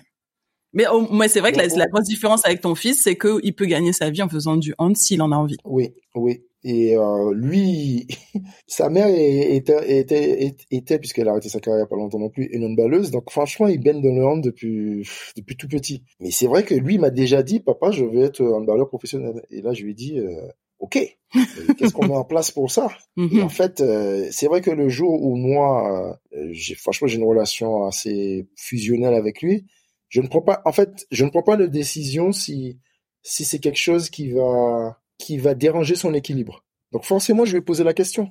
Dans son dans sa chambre, il a il a tous les enfin il a les posters, il a des médailles à moi, il les a mises partout. Euh, enfin, il vit dans ça. Donc quand je j'étais forcément obligé de lui poser la question. La contre-anecdote de ça, c'est qu'à par exemple quand j'ai décidé d'arrêter ma carrière, j'ai eu des propositions par exemple pour aller à Bordeaux, pour aller à Angers. Euh, à 42 ans, j'avais encore des offres. Ah ouais. Ans. Donc quand tu mets un terme à ta carrière, en fait, tu as tu as d'autres propositions de club. J'ai d'autres propositions encore. Ouais. Mais qu'est-ce que tu te dis qui est assez fort pour te dire euh, ah non là c'est c'est bon, c'est au bout quoi? Ben, ce qui est assez fort pour moi, c'est que j'ai fait le tour en fait. J'ai fait le tour et surtout j'ai fini par sur une année assez exceptionnelle en fait où j'étais, je pense, cinquième ou sixième gardien de, du championnat à 42 ans et que dans toutes les salles, les gens t'appelaient papy, en fait, à un moment donné. ouais. À un moment donné. Après, c'est aïeul, bisaïeul, quoi, tu vois, c'est. voilà, voilà. à un moment donné, euh, il faut laisser la place aux autres, quoi. Et puis, et puis, comme je savais que j'allais être dans la transmission, et, et comme, et, comme je pense que je parle de mon métier avec passion, bah, j'étais déjà aussi dans ça, donc, euh, j'étais plus en train de dire, bah, comment je vais faire de le développement des jeunes, comment je vais faire pour, euh, que les gardiens à Tremblay, euh, il y en a un qui a 38, l'autre qui a 23, comment les garder dans un haut niveau de performance, qu'est-ce que j'ai appris moi et que je peux leur donner. Et, voilà, j'étais déjà un peu dans ce mindset en fait. Donc, quand j'ai posé la question à mon fils, euh, bon écoute, euh, papa il a une proposition pour retourner au PSG pour travailler gardien de but. Il m'a dit quoi? Il m'a dit mais waouh, ok, on y va, banco. Et il était, il est hyper content. Et aujourd'hui, je vois mon fils qui parfois accompagne, tu sais, les enfants qui accompagnent les joueurs pour entrer sur le terrain. Et c'est une fierté pour moi, c'est une fierté pour lui. Euh, et on partage ça tous les deux, on partage cette passion.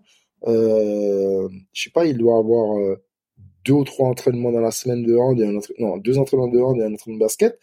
Et il prépare son sac, euh, il sait, voilà, il est déjà dans le truc. Sans, et moi, je n'ai rien forcé. C'est parce qu'il m'a vu faire tout le temps. Ouais, c'est ça. Il y, a, il y a, une étude qui s'appelle Like Mother, Like Son.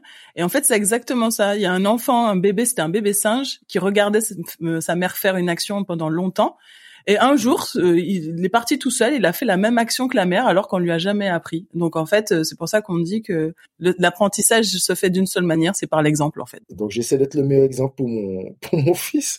Et, et sincèrement, des fois, c'est il, il est il est incroyable parce que des fois il m'étonne en fait. Dans la maison, il y a une balle de ping-pong, il y a une balle de tennis, il y a dès qu'il y a un ballon, il, faut qu'il joue. Il faut des, fois. Comme, on dit chez nous, chien boule.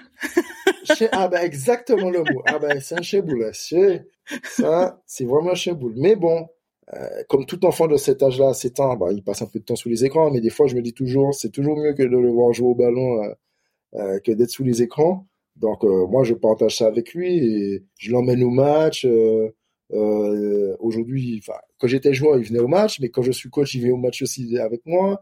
Donc il vit le truc. Ouais, il se nourrit. Je vais te donner une anecdote. Je vais donner une anecdote. Il y a deux matchs. Paolo, il vient avec moi au match. Donc moi je suis Paolo, ton fils. Le coach, voilà mon fils. On discute du match, blablabla. Je cherche Paolo. Nous on a une salle de muscu. Les joueurs, qui est attenante à la salle de kiné où les joueurs euh, font leur strap machin. C'est tout un sorte de euh, de plateau en fait. Je cherche mon fils, je le trouve pas. Je dis il est où euh? En fait, les joueurs étaient en train de, ils font toujours un petit jeu de jongle avec une balle de foot entre eux. En fait, mon fils était en train de jouer avec eux. il faisait. Ah mais le mec, ils sont en train de meilleur, s'il te plaît. Il faisait, et je lui ai dit après, je me suis agenouillé, je lui ai dit tu te rends compte, tu te rends compte de ce que tu es en train de qui, qui t'arrive là? C'est-à-dire que là, tu es en train de t'échauffer avec Nicolas Karabatic, euh, Lucas Karabatic, Luke Stens, tu fais des passes. En plus, le, il y a toujours un petit euh, challenge, c'est-à-dire que si tu, tu rates la balle, tu fais des pompes. Il faisait des pompes. ah, le mec, il est déjà dans, il est à fond. Il est déjà dans le truc. Donc, bon, on va le retrouver au PSG dans quelques années, lui. Hein. sincèrement, la réponse de ça, s'il le souhaite, s'il le veut, je l'aiderai mais c'est sa volonté à lui. Je ne peux pas, voilà, s'il le veut, oui, pourquoi pas? Ou ailleurs, on sait pas. Ou ailleurs, dans les grandes, euh, dans les grandes nations de hand, il euh, y, a, y a de quoi faire, hein, mine de rien. Il n'est pas obligé de finir au PSG, hein, parce qu'il y a des. Y a on n'est pas obligé de finir au PSG. Il y a beaucoup de, il y a beaucoup, il y a beaucoup d'autres clubs. Comme c'est un sport qui est en développement, là, là, on a été en Norvège cette semaine. Je, la salle, elle était incroyable. Et tu te dis dans un pays comme ça. Hansen, il était là? Il est passé vous voir? Non, là c'était Norvège. Par contre, on a Onsen joue à Alborg au Danemark. Il joue encore? Il joue encore et on a joué contre lui cette année. Il est venu, il est venu à, à Coubertin. Il est... Ah, ok, je pensais qu'il était retraité. euh. Mais il a quel âge là Non, non.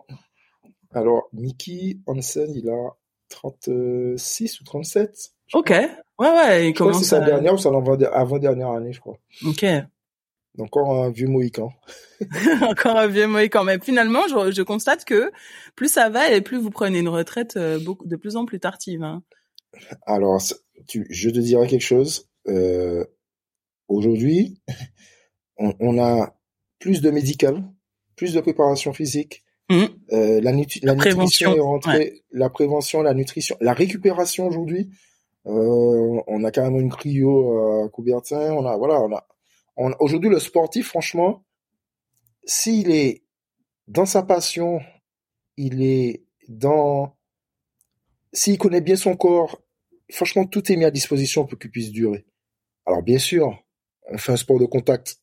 Tu peux avoir un choc, tu peux avoir un croisé, tu peux avoir, mais en fait, même ça aujourd'hui, dans la récupération, par exemple, d'un, joueur qui a fait un croisé, je trouve qu'aujourd'hui, la, la prise en charge médicale, la prise en charge de tout, est tellement bien faite que le joueur, euh, avant, disait un croisé, tu reviens au bout de 8-9 mois, euh, enfin, gagner 3 mois sur une éducation pour un sportif, ça veut dire que si tu te fais un croisé en septembre, logiquement, on, te dit, tu reviens pour le dernier mois de championnat, avril-mai.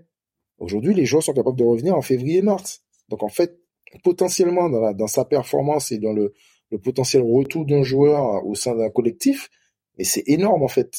Et donc, aujourd'hui, pour moi, euh, ouais, on va, on va continuer à avoir les, âges avancés euh, euh, sur, la retraite et on va repousser un peu les limites de certains joueurs, je pense. Parce que moi, j'ai vu l'évolution de ça. J'en ai profité dans les dix dernières années, mais je l'avais pas au début. La cryo pour nous, par Ball, c'était feu euh, Loulou Nicolin qui avait qui avait racheté le club. Et nous, la cryo, c'était dans une poubelle Louis euh, Nicolin avec des glaçons. C'était ça notre cryo. Nous, Pour beaucoup, c'était ça, oui, au début. Et, et j'ai des anecdotes avec euh, Cédric Sorendo, avec qui je jouais là-bas, et je peux te dire qu'on passait les derniers parce qu'on n'aimait pas ça. les Martiniquais n'aiment pas le froid, ça c'est connu. On n'aime pas le froid. Et en fait, aujourd'hui, quand tu vas dans le vestiaire de Coubertin, ben, les mecs, ils ont une cryo hyper high-tech, euh, tout est, tout est propre, tout est nickel, tout est, merci le PSG, j'ai envie de dire, parce qu'en fait, ça nous aide aussi, euh, budgétairement parlant, à avoir des choses, euh, voilà, pour être au dernier, au dernier cri, au service du joueur et de, sa performance. Mais, comme j'ai vu ce passage-là, j'ai aussi vu l'évolution médicale, les machines qui sont arrivées, euh, et aujourd'hui, le joueur, franchement, à part penser à sa performance et, il a rien d'autre à faire, en fait. Voilà, si, il a rien d'autre à faire, parce qu'en fait, tout est mis à disposition. Tu veux nutritionniste, voilà, aujourd'hui, tout le monde sait comment à peu près manger. Dans mon temps, je ne savais pas. Ouais. Je ne savais pas. Est-ce qu'il y a une évolution ouais, d'ailleurs de ça? Est-ce que tu te nourris maintenant que tu es un peu plus sur le banc, tu manges différemment que lorsque tu étais joueur? Oui, je mange différemment, j'essaie de moins manger. tu essaies de faire attention. Et ton physique, bah, il a évolué? pourquoi? Il a changé ou pas? Alors, pas de forme. Quand je jouais entre 96 et 97 kilos. Et pour, tu mesures combien euh, déjà C'est grand. Hein 1,92, ouais. Ouais, ça va, bon poids de forme. Mais euh, juste après les vacances, l'année dernière, là, avant, là, parce qu'on a fait une tournée au Japon, au Japon, j'ai croisé une balance. J'aime bien, j'ai croisé dessus. une balance. je l'ai croisé, je, je, je, que maintenant, je, je, ne cherche plus les balances. Hein. Franchement, si je peux les éviter. euh, Et je suis monté à 104. 104 kilos. Et là, ça m'a fait un choc. J'avoue, ça m'a fait un choc. Bon, là, aujourd'hui, ça va, je suis redescendu à 100, 101. Voilà. Mais mon physique, il n'a pas forcément changé. Je suis moins, moins sec qu'avant, je suis moins, euh, voilà. Comment tu le vis, ça, euh, de voir ton corps évoluer, parce qu'il va continuer à évoluer, forcément. Sincèrement, c'est un combat tous les jours. Personnellement, moi, j'essaie de faire, euh, quand j'ai pas mon fils, trois, quatre séances de... Ouais, tu entretiens la machine, quoi. Dans une salle, j'entretiens la machine. Quand je l'ai, bon, je suis à une séance, mais je... Pourquoi tu l'entretiens Pour euh, te regarder dans le miroir et te dire, ça va, Patrice, tu tiens la route, ou... ou... C'est tout bêtement ce que tu viens de dire. Hein. Tu sais, on a quand tu es sportif, tu, tu, on est dans un métier d'image. Tu, tu renvoies une image que tu as eue pendant toute ta carrière. Euh, j'ai plus à prouver quoi que ce soit dans cette image, mais forcément, cette image, cette image t'a nourri. Deuxième point que ça m'apporte de continuer euh, le sport, c'est au niveau mental en fait. c'est que la charge de travail, elle est tellement énorme quand tu es coach parce que tu passes beaucoup de temps devant ton ordi, dans ton truc. Ah, pour moi, c'est une soupape en fait. Quand je vais, je fais une heure et demie euh, euh, de salle et, c'est pareil. Avant, je pouvais faire deux heures que de muscu. Maintenant, je fais, je fais de l'elliptique, je fais du vélo, je fais du tapis. Après, je fais faire un peu de muscu. Je travaille différemment aussi. J'écoute. Voilà, je connais mon corps de toute façon. Je l'écoute mieux maintenant et et parfois, j'ai une anecdote, c'est que mes potes en fait, quand ils me voient, depuis deux ans, ils attendent à ce que je prenne du ventre. pourtant, euh, pourtant, je pense que je vois des potes, les potes dont tu parles là, ils ont pas de ventre. Oui, hein, tu les hein. vois. ils ont pas de ventre, tes potes pour le coup. Et en fait, ils attendent que je, ils me disent, oh, c'est pas possible, attends, t'as arrêté depuis deux ans, comment ça se fait que t'es encore comme ça?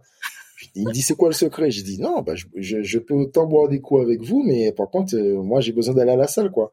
Moi, c'est, c'est, euh, je sais pas, c'est, franchement, la précarrière, c'est dur de, de, de, franchement, tu t'entraînais 14 heures par semaine avec le match. Mhm. C'est dur de d'un coup euh, de, de, te sevrer d'un coup de de, de, de, sport. Et en plus, j'ai envie de te dire, si, si c'était quelque chose qui était mauvais et néfaste pour la santé, euh, on le saurait. C'est plutôt bon pour la santé, plus on vieillit. Donc en fait, euh, pour moi, c'est comme une continuité.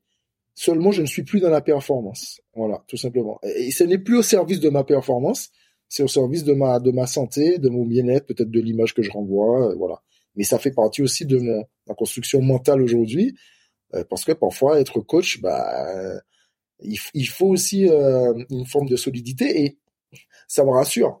Je suis avec un coach qui a 53 ans, il fait la même chose que moi, c'est-à-dire qu'il vient plus tôt que les joueurs pour faire sa séance et des fois après la séance, lui aussi il fait des petits trucs, donc ça me rassure. Donc euh, on a discuté de ça. lui, il a été un, demi-centre espagnol assez incroyable à, à Valladolid. Et bah, tu vois, même à 53 ans, il, y a, on garde, on, garde cette habitude en fait, je pense. C'est une forme d'habitude, c'est même, c'est même ancré dans nos cellules, je pense. Euh, moi, moi, je rêve de, j'ai un rêve que j'ai pas pu réaliser malheureusement. Je m'étais entraîné après ma carrière. Je voulais faire un triathlon. Je voulais faire un triathlon. Alors pas un triathlon, euh, pas l'Ironman, hein, oui, là, oui, la Ironman, c'est encore un autre. Déjà un triathlon, mais ça, moi aussi, je voulais faire un triathlon, mais ça demande tellement d'entraînement, c'est trois fois plus d'entraînement. Ben, justement, encore une fois, c'est encore à cause du Covid, c'est ce qui m'a dégoûté. C'est que je me suis entraîné, sorti du Covid, je me suis entraîné. J'allais à la piscine, je courais, je faisais du vélo, j'ai fait du repérage sur le parcours. Et puis, 48 heures avant, l'organisateur nous envoie un mail en disant, pour cause de Covid, on a annulé. Oh là là. Et pourquoi le, triathlon plutôt qu'un autre sport? Ou un marathon Tu sais, ah certains font des marathons. Non, j'ai fait des 10 km depuis. J'en ai fait. J'ai fait 10 km Adidas, j'ai fait, j'en ai fait. Alors le triathlon, pourquoi? Parce que ça réunit tout ce que j'aime. En fait, dans ma carrière, petite anecdote que les gens ne savent pas, c'est que j'ai fait deux ans de sport études natation au Loire. Ah ouais? Oh là là, révélation. Spécialité, papillon. La nage la plus dure. Ok, en même temps, vu ton envergure. Ouais, et donc en fait, j'ai une appétence pour ça, j'aimais bien. Et je t'avoue que quand je me suis réentraîné pour le triathlon, j'ai mis beaucoup de temps à retrouver un certain niveau, à voir mon, mon chrono descendre sur la distance que je veux faire. Et puis, il y a eu un déclencheur. Et je me suis rappelé en fait, quand tu commences à sentir que tu transpires dans l'eau, que ton, ta température corporelle est, devient plus, pratiquement plus chaude que dans l'eau où t'es, c'est que tu es dans la performance. Et j'ai retrouvé ça, j'avais réussi à retrouver ça euh, dans la course. Bon, je viens pas de l'athlétisme, je me débrouillais. Après sur un vélo, bon, je pense que j'ai des des bonnes cannes et puis euh, euh, voilà, toi tu le sais, moi j'ai toujours été sur un deux roues, j'ai toujours eu des motos, voilà, conduire un deux roues, c'est enfin, conduire un vélo, c'est pas pas quelque chose qui me fait peur, la vitesse me fait pas peur. Mais finalement, ce sport-là me sortait de mon quotidien de gymnase, de salle, de ballon, de sport collectif. Et là, en fait, c'est une épreuve en fait pour moi où je me retrouve avec moi-même, où je me dis es-tu encore capable, n'ayant plus euh, un cadre, n'ayant plus euh, le cadre, n'ayant plus euh, cette poussée collective où tu pouvais facilement te motiver parce que tu voyais l'autre faire ou ou, ou, ou l'autre t'encourageait, mais te retrouver avec toi-même et être dans une forme de performance parce que enfin, j'ai rien à gagner, hein, j'ai pas d'argent à gagner, j'ai pas de médaille à gagner. Vis-à-vis de toi-même, la performance vis-à-vis de toi. Voilà, vis-à-vis de moi, est-ce que je suis capable de reproduire une forme de performance en étant sérieux dans un entraînement, pour être prêt le jour J? Mais tu avais rejoint un groupe d'entraînement de triathlon ou tu faisais ça vraiment tout seul? Je faisais vraiment tout seul, vraiment. Ah ouais. En fait, en fait, ça, ça j'ai beaucoup regardé sur l'équipe 21. Euh, il y a eu pas mal de, de triathlons qui sont passés. Bon, c'était des Ironman. Hein. Franchement, c'est dingue quand même. Je, me rends compte que parfois je suis fou. j'ai arrêté ma carrière et, je, regardais, je regardais, je regardais, par exemple pour la nage, je me disais comment je peux améliorer ma technique? Donc je regardais des tutos YouTube pour savoir comment placer mon bras pour gagner en, efficacité. Enfin voilà, je me suis vraiment mis dedans. Euh, hmm. J'ai regardé ah, la course, les techniques de course comment? Ça, ça, ça j'aurais dû te prendre comme coach pour ça d'ailleurs c'est à toi que j'aurais dû demander ah bah, t'es un super coach pour ça Arthur Yapo euh, il a il a tout hein. Ouais oui c'est vrai. Mais comment améliorer sa course pour être moins énergivore sous le pied pour pas être trop fatigué? Après je regardais des trucs de vélo euh, euh, quel vélo qu'il faut avoir quel poids de vélo pour pas être trop pénalisé parce que moi je fais déjà, je faisais déjà 100 kilos. Enfin tu te rends compte que toute ma carrière j'étais comme toi exigeant pointu avec moi-même. Et en fait, je fais un truc après ma carrière et j'ai encore cette exigence avec moi-même. Et ça, c'est, je pense que c'est quelque chose qui, a, voilà, on a développé ça, c'est ce qui a fait qu'on est arrivé euh, à ce haut niveau de performance, c'est que ben, dans tout ce qu'on va toucher dans notre vie aujourd'hui, aujourd'hui je suis coach, parfois j'ai, j'ai dit aux gens des fois, faites attention, je peux être un peu maniaque, mais c'est même pas maniaque, c'est, en fait, quand tu fais quelque chose, tu, tu, tu, tu le fais avec passion surtout. Et donc tu, as envie qu'il y ait avec exigence en fait. Voilà. Hmm voilà, que le travail soit bien fait. Voilà, c'est c'est presque ça va pas me quitter dans ma ma dans jusqu'à ma mort, je pense, dans, dans toute ma vie. Et parce que justement, merci le sport de m'avoir fait éclore cette exigence personnelle que je peux avoir et qui peut me servir aujourd'hui dans dans mon après carrière. Aujourd'hui, ça fait à peu près deux ans que tu as arrêté. Est-ce que tu peux déjà faire un premier bilan de ce qui s'est passé? Quel constat tu fais de ces premières années?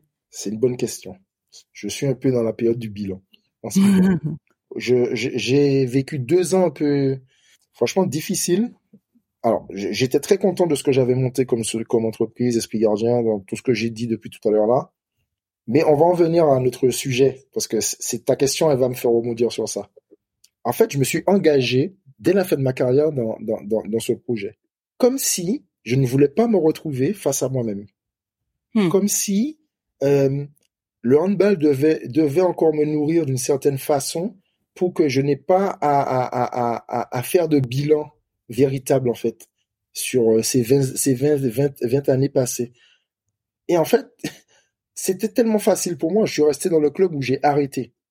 Donc, j'ai arrêté le 21, euh, j'ai arrêté le 6 juin avec une grosse fête. Euh, merci papa, tout ce que tu veux. Et en fait, je reprenais la prépa avec les mêmes joueurs avec qui j'ai joué le 24 juillet. Donc en fait, cette fameuse petite mort, j'ai essayé de la repousser au maximum en fait. Je vais pas te dire que je ne l'ai pas vécue, puisqu'en fait elle m'a rattrapé. Hmm. Finalement, elle m'a rattrapé. Ah ouais? Comment? Ouais, finalement elle m'a rattrapé. Donc je me suis engagé tout de suite dans, dans ce que je faisais. J'avais des emplois du temps de dingue. Donc en fait, t'as pas le temps de réfléchir, t'as pas le temps de te poser. Te, voilà, t'avances la vie avance, tu avances avec euh, avec ce que tu as construit et tu avances dans ton projet et puis c'était un projet euh, hyper euh, hyper sollicitant mais hyper passionnant, voilà. Et puis au bout de ces deux ans-là, ce fameux mois de janvier que je te disais juste avant la rencontre avec avec Thierry, Thierry j'ai eu l'appel du PSG, mm-hmm. j'ai eu l'appel du PSG, ben, la petite mort commençait à me rattraper. C'est-à-dire qu'à un moment donné, tu fatigues aussi physiquement. Euh, tu te dis bon, ok, j'ai fait ça ça c'est bien, j'ai mis ça en place, j'ai mis ça en place, ça c'est pas bien, ça c'est moins bien. Et en fait, est-ce que j'ai eu le temps C'est cette question qui m'est venue où ça m'a un peu euh, déboussolé. Est-ce que tu t'es donné le temps de digérer les 20 ans que tu as passé sur le terrain de hand Et en fait, je ne me suis pas laissé le temps. En pensant que ne pas se laisser le temps, c'était pour moi logique et c'était pour moi euh, naturel ou c'était pour moi une fuite en fait pour ne pas me retrouver euh, face à moi-même. Et en fait, ça m'a rattrapé. Ça m'a rattrapé dans la fatigue, ça m'a rattrapé euh, euh où j'étais pas bien euh, moralement, ou euh, où ça m'a rattrapé dans ma vie privée. ouais, ça te rattrape à une certaine façon. J'ai pas eu de coupure. Et moi, j'ai, là, je vais vraiment me confier. Moi, j'ai pris le parti à ce moment-là, depuis le mois de janvier dernier, de voir une psy. Et c'était très dur pour moi. Parce qu'en fait, quand tu es sportif de haut niveau, nous, on en a, moi, j'ai pas eu de préparateur mental. Voilà, j'ai, voilà, j'ai vraiment fait avec ma résilience et ma foi. Euh, même si je comprends aujourd'hui que tout, tout, tout ce mindset et que les sportifs en ont besoin. Mais il y avait une sorte d'ego personnel où se disait, attends, tu vas pas aller voir une On t'a mis des bâtons dans les roues, tu t'es relevé. On t'a mis ça, tu t'es relevé. On t'a fait ça, tu t'es relevé. On a fait ça, tu t'es relevé. Donc tu vas, t'en as pas besoin en fait. Tu peux le faire tout seul. en fait. Ouais. Ouais, je peux faire le une encore une fois tout seul. Ouais. Voilà. Et, et là. Mais qu'est-ce qui fait que tu t'es dit non Alors j'ai besoin de quelqu'un? Je, suis arrivé au mur en fait. Je suis arrivé devant le mur. J'avais plus de ressources en fait hmm. personnelles pour pouvoir me relever. Parfois les ressources personnelles quand tu te relevais, ça peut être euh, ça peut être euh, une performance que tu vas faire, ça peut être euh, la reconnaissance de ta famille, ça peut être j'en sais rien moi. Je, tu vas rigoler, je sais pas, on t'invitait à une émission, je te vois faux, euh, je sais pas, t'as toujours un truc qui te, tu sais, qui te rebooste. Qui te relance. qui te relance. Mais là, il y avait plus rien. Toi, t'es dans un truc où t'es, voilà, tu dois déjà, tu dois gérer ta société, tu dois gérer tes factures, tu dois gérer tes trucs, tu dois gérer ta vie privée. Tu dois... Déjà, tu avais une vie très collective et d'un coup, tu te retrouves tout seul face au problème, face à ta gestion de vie. Voilà, face au problème. Voilà. Donc à un moment donné, tu te dis, mais euh, quand j'ai touché le, le fond, je, y a une question, je me suis dit, mais tout ça pour ça en fait? Mais en fait, dedans, toi, l'être que tu es, qui, es-tu en fait dans tout ça? Qu'est-ce que, tu t'es oublié en fait dans tout ça? Parce que finalement, quand tu es dans dans mon après parce que c'est la mienne, je suis dans la transmission, donc je donne encore aux gens, je donne. Tu donnes sur le terrain, tu donnes. Euh, les gens font appel à toi, tu vas, tu donnes, tu refuses rarement des choses. Et à un moment donné, mais la personne, l'être que tu es, et qui tu es en fait dans tout ça? Et à un moment donné, à force de donner ou alors à force que les gens viennent puiser dans ton puits, ben il y a plus d'eau à la fin. Tu as séché. Et t'as plus de ressources, t'as séché. Et là reviennent toutes ces questions. Donc là, j'ai dit stop. il faut vraiment hmm. que tu te fasses aider. Là, t'as plus de ressources. Et euh, il y a quelqu'un qui m'a, ça a été un déclic pour moi. Il y a quelqu'un qui m'a dit un jour, une amie qui est danseuse et qui a fait des études en psy, mais qui, a, qui passe, qui est pas psy. Hein. Et m'a dit une phrase un jour. Et, et en fait, cette phrase, a cassé tout ce que j'avais comme ego sur ce, ce, sur ce truc. Elle m'a dit, tu sais, même les gens qui font, qui vont bien, devraient aller voir un psy. Et là, je me suis dit, ah ouais, d'accord. Donc, je viens de comprendre qu'en fait, moi, je suis mal aujourd'hui et je refuse d'aller voir un psy, mais même ceux qui sont bien devraient aller voir un psy. Ouais. Donc, il y a, donc, donc il y a pas, il y a pas. Et même les psys doivent aller voir un psy, même un thérapeute doit être suivi par un thérapeute. Donc c'est pour te dire que. Apparemment, apparemment j'ai appris ça aussi. Mais et là, ça a été un déclencheur pour moi. Je suis rentré chez moi, je me suis dit mais mec, il n'y a pas de honte en fait. Arrête. C'est pas. Redescends un peu. Là, t'as as le droit de, de demander de, de l'aide. T'as le droit de. Je sais pas. T'as le droit de, de, de passer ce cap-là. Et jusqu'aujourd'hui, j'ai gardé la même psy depuis plus de six mois, euh, huit mois, et, euh, et ça m'a permis de déposer des choses qui étaient trop lourdes à porter, qui, qui étaient trop lourdes à porter, et donc parfois j'en, en fait, j'étais en train de les enfouir en fait avec avec mon travail après mon après carrière. Hmm. Et à un moment donné, ça sort. C'est pour ça que je dis que la petite main, elle te rattrape à un moment. Ah, mais à un moment, tu somatises. Hein. Tout ce que tu veux pas exprimer euh, consciemment, ton corps l'exprime différemment par un autre biais. Et souvent, c'est douloureux. Exactement. Souvent, je dis, si on, on prend un, un, verre d'eau qui est à moitié plein, tu vois, c'est pas très lourd. Un verre d'eau à moitié plein, tu te dis, tu peux le porter. Sauf que si tu tends le bras et que tu essaies de le garder le plus longtemps possible, ce verre d'eau, il est il, il, devient de plus en plus difficile à porter. Donc, un petit problème qui nous semble vraiment... Euh, facile à régler, on n'y prête même pas attention en fait à le garder et à pas le régler, il devient un poids lourd comme euh, comme tu disais. Euh. Moi, je dis souvent aussi à mes teammates qu'on fait les choses au moment où on est capable de le faire où c'est important de le faire. Et c'était peut-être la meilleure façon pour toi de vivre ton après-carrière, de l'enfouir, de ne pas ressentir cette émotion parce qu'elle aurait été trop forte pour toi, de te dire euh, c'est fini, je ne suis plus, euh, j'ai perdu mon identité de Patrice le gardien numéro un, et qu'il a fallu que tu combles tout ça euh, back to back, c'est-à-dire faire plein de choses. Et au moment où tu as été capable de te regarder face à toi-même et de te dire ok Patrice, voilà ce que tu as fait, voilà qui tu es aujourd'hui et voilà vers quoi tu vas bah c'est le c'est le moment où tu as basculé quoi. Donc j'entends une petite culpabilité au moment où tu te dis ah mais pourquoi j'ai j'ai fait autant de choses pour essayer de de, de de ne pas vivre cette petite mort qui m'a rattrapé. Je ne dirais pas qu'elle t'a rattrapé. Je dis que tu as été capable de la vivre au bon moment pour toi. Tu, tu vois, moi je, je crois à la synchronicité des choses, qu'il n'y a pas de hasard. Tu as Oh oui, ressenti moi- le bah, besoin d'un psy, puis au moment où tu rencontres la fille qui te dit, euh, enfin tu rencontres, tu la connaissais, mais tu as cette discussion avec elle qui te dit, mais tu sais, même les gens qui vont bien, peut-être qu'elle t'aurait dit ça à la fin de ta carrière, tu l'aurais pas entendu, tu vois. Non, c'est sûr. Et c'est pile au moment où j'allais pas bien non plus. Bah tu vois, Donc euh, voilà. Donc euh, sincèrement, euh, j'aime à dire qu'il n'y a que pour l'être humain, il n'y a pas de souffrance qui qu'on qu'on met devant nous qu'on ne peut pas qu'on ne peut pas euh, surmonter. surtout toi, Sinon, euh, surtout toi, tu diras. Surtout moi, c'est une phrase qui va bien avec Les moi. montagnes qu'on cette a phrase. posées devant toi, tu les Voilà. escaladais à main nue s'il le Voilà. fallait, mais tu y es allé quoi. Voilà. Voilà. Et, et, et, et parfois, c'est dans le doute, parfois dans la chose, mais aujourd'hui, avec, avec la sagesse de l'âge, je sais qu'aujourd'hui, euh, voilà, des fois, t'es, il y a un truc qui te tombe, tu te dis, ah, merde et tout, et parfois, vite, je me rappelle, je me dis, attends, ok, c'est un problème, mais mec, t'es, t'es armé pour, pour, pour passer ça, t'es armé.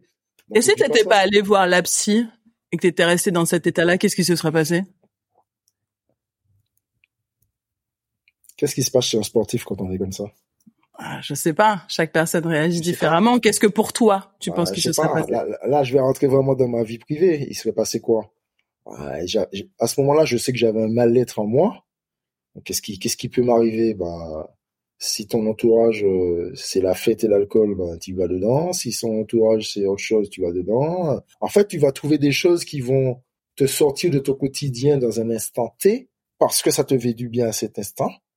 Mais le lendemain, euh, tu, tu- La réalité te rattrape. truc, en fait. Mm. La, la réalité te rattrape. Et tu et tu sais que, que pour le coup, je, je suis passée par la fête et tout ça, donc je sais très bien de quoi tu parles. hein. Je suis passée par l'alcool pour sais, essayer de sais. trouver des réponses. hein. Ouais, ouais. Ouais, ouais, ouais, je sais, je sais très bien le- que tu sais. Et je, on n'est pas amis pour rien. Je sais très bien que tu, que tu vois très bien ce que je dis et que je pense que même euh, par moment, euh, nous, on a pu tous les deux faire la fête et des fois, par moment, c'était même, euh, parfois, on était dans ce truc-là. Mais, mais si tu veux, quelque part, je, je me suis interdit d'aller dans ça parce que ben, j'ai un fils, en fait. J'ai, j'ai- voilà, j'ai, L'exemple dont tu parlais. j'ai voilà j'ai ce, ce côté d'exemplarité je peux pas me permettre en fait euh, j'ai une vie euh, qui est la mienne euh, voilà. J'ai pas eu de père à la maison donc en fait moi j'ai envie de donner à mon fils que j'ai pas reçu donc euh, je je vais pas commencer à partir dans des trucs comme ça. Donc à un moment donné au pied franchement j'étais au pied du mur quoi. Donc je me dis attends euh, si t'es pas bien en fait en tant que parent ton, ton enfant il veut te voir tout le temps heureux. Si t'es pas si toi t'es pas heureux pour lui transmettre ça il va le voir aussi. Donc j'avais pas le droit en fait de faire ça. Donc à un moment donné tu regardes à gauche tu regardes devant tu regardes derrière tu regardes à droite pas d'issue je veux dire dans, ton- dans tes ressources personnelles à un moment donné il faut aller les chercher ailleurs et, euh, et ça a été ça a été cette petite voix qui voilà qui m'a dit ben euh, non finalement parce qu'en fait j'y pensais déjà au psy depuis longtemps Mhm. je n'osais pas. Mais tu je n'osais pas, ouais. Je ne, je n'osais pas. Et puis je, je presque je me l'interdisais parce que je me disais mais attends, euh, tu sais quitter, c'est bon. T'as, t'as ton ego qui part quoi, qui prend tout de suite le dessus. Euh, ou pas qu'à la rien, on lâche rien. t'as- ça a toujours été ton truc, euh, euh, la résilience, machin et tout. Ouais mais mec, attends, t'es humain en fait. Stop mec, t'es humain. Pas je dis souvent que même Superman se repose. Hein. Il est pas H24 Superman. Hein. Exactement. Donc, tu as le droit d'avoir euh, un endroit, je sais pas, quelqu'un avec qui euh, déposer aussi les armes à un moment donné et pouvoir euh, peut-être te regarder en face et peut-être parfois aller chercher des choses euh, dans ta vie privée, dans ta, compréhension personnelle de qui tu es aujourd'hui ou de comment tu t'es construit en tant que personne à travers toutes ces années pour pouvoir justement mieux te comprendre et, et- et mieux te gérer et mieux te parer face à, à des épreuves comme ça. Donc, sincèrement, demain, je me suis posé la question euh, il y a pas si longtemps. Je me suis dit, demain, si tu devais faire autrement le jour où tu as arrêté ta carrière, qu'est-ce que tu aurais fait? Ouais, c'était ma prochaine question. Tu anticipes, c'est bien. Je, je vais te laisser, Ah, je te ouais. laisse faire tout seul. Ouais, laisse-moi faire le podcast tout seul. et, et, et en fait, en fait, je me suis dit, ouais, j'aurais fait un truc différemment. J'aurais préparé mon après-carrière comme je l'ai préparé, mais je me serais offert un sas de décompression. Le seul- la seule chose qui empêche aujourd'hui, à mon avis, de, que, que j'ai pas pu le faire, c'est qu'en fait, on est dans, on est dans, dans une vie qui, euh, encore plus à Paris, dans une vie où c'est un rouleau compresseur, en fait. C'est-à-dire que dans le sport, notamment, tu n'es plus là six mois, on t'oublie. Tu as marqué, mais si t'es pas là toujours à alimenter ce que tu as fait Alors il y a des instances sportives, c'est par les réseaux sociaux, c'est par d'autres trucs, c'est par des actions caritatives, c'est pas. Mais en fait, ils sont là. Hmm. Euh, c'est par un maillot pour la vie. Il y a des gens qui ont des associations. Enfin voilà, mais ils sont là. Ils sont là. on n'oublie pas les gens. Toi, t'as peur qu'on t'oublie? Sincèrement, de moins en moins. Mais ça, ça a été un truc euh, qui, a, qui a touché un truc chez toi, te dire. Euh, j'ai j'ai j'ai pas, pas marqué j'ai pas ouais on va vite m'oublier quoi ma carrière est terminée euh, bon bah on va passer à quelqu'un ouais je, je pense je pense que quand j'ai arrêté ça a été une peur ça ça a été une peur c'est-à-dire comment je peux encore exister en étant plus sur le terrain en fait comment je peux euh, sincèrement c'est même un peu ça hein. Je vais être honnête avec moi hein. comment je peux encore avoir un peu de cette lumière que j'ai eue pendant 20 ans? Comment je peux? Donc c'est marrant parce que tu décides volontairement d'arrêter ta carrière alors que tu as des propositions de club. Et malgré ça, à côté, tu te dis ouais, j'arrête, mais mais je veux pas mourir en de, de fait de la lumière. Je, je veux un peu le mot. ouais, je veux plus mou je veux pas mourir dans l'inconscient collectif, on va dire. Voilà, dans l'inconscient collectif. Je pense que je, ouais, quand j'arrête, j'ai un peu ce truc-là en fait. Et d'ailleurs, quand j'arrête, je suis un peu perdu parce que on parle pas trop de ces problèmes-là, mais euh, quand tu arrêtes, tu n'as plus de salaire. Tu sais, c'était la, la question que j'allais te poser. Bah, je t'ai dit, je vais te laisser tout seul parce que j'allais te dire, est-ce que tu n'enchaînes pas aussi parce que tu te dis, bon bah le salaire du PSG c'est fini, euh, faut assurer mes rentes parce que à Tremblay. Avais en plus, en plus c'est vrai, tu étais à Tremblay, donc tu avais euh, au PSG un bon salaire, à Tremblay, bon j'imagine un peu moins, mais peut-être pas de quoi assurer comme certains sportifs euh, la vie jusqu'à jusqu'à ta mort. On n'est pas dans le foot, hein. On n'est pas dans le foot. Hein. Et encore, c'est pas tous les footeurs. Hein. Le plus petit salaire de Ligue 1, tu sais, c'est 5000 euros, hein. Donc, faut, c'est pas si haut. Hein. Ah ouais? Ouais, c'est pas, ils ont, ils sont pas tous à un million, hein, contrairement à ce qu'on pense. Ouais, alors peut-être. Mais en tout cas, ce que je veux dire, c'est, c'est aussi ça en fait. C'est une réalité de la vie. C'est-à-dire que, alors, j'aime pas trop ce mot-là, mais on a eu, alors c'est pas un train de vie, une certaine aisance de vie pendant pendant longtemps, c'est quand même euh, pendant un bon moment. En plus, toi, t'as cumulé. En fait, au PSG plus ton salaire d'entrepreneur. Ouais, ouais. Enfin, entrepreneur. Enfin, entrepreneur, ouais, la, ouais, ouais. La, la boutique, tu renflouais. la boutique, je refouais plus que je. Que... Mais bon, ceci dit, bref, ça a été une aventure humaine incroyable et j'étais, je suis toujours, j'ai toujours été fier d'avoir euh, pu faire ça en étant en même temps sportif de haut niveau. Et d'ailleurs, c'est, c'est un sujet qui intéressait beaucoup de journalistes sportifs parce qu'ils disaient mais comment il fait en fait? C'est clairement. On fait, enfin, enfin, on y arrive, on fait, on fait, on fait. Bon bref, et en fait, ce que je disais, c'est que il y a eu cette question-là à la fin de ma carrière aussi. Comment, qu'est-ce que je peux déjà de, quoi, de combien tu as besoin pour vivre? Première question. État des lieux. Euh, comment tu veux vivre et de quoi tu as besoin en fait. Et qu'est-ce qu'il faut mettre en place pour avoir ça? Et effectivement pourquoi j'enchaîne? Parce qu'il y a eu cette opportunité à Tremblay mais que j'ai construite quelque part en fait. J'ai construite par rapport à, ma performance à la personne que j'étais et puis tu as décidé de développer ce projet en étant auto-entrepreneur hein, en étant en étant auto-entrepreneur parce que j'ai j'ai vite compris l'économie euh, je m'entendais très bien avec le président de Tremblay. J'ai voilà je, pose souvent des questions qui sont anodines, mais qui sont jamais anodines. Et, j'ai vite compris le qu'est-ce qu'ils pouvaient faire qu'en fait je pouvais. Alors sportivement pour eux c'était une, une évidence que je fasse que je continue ce que je fais au club puisque j'avais réussi à leur ouvrir ouvrir pardon euh, cette conscience sur le poste d'entraîneur de, de, gardiens de but. Mais comment aussi je peux je peux gagner ma vie avec ça?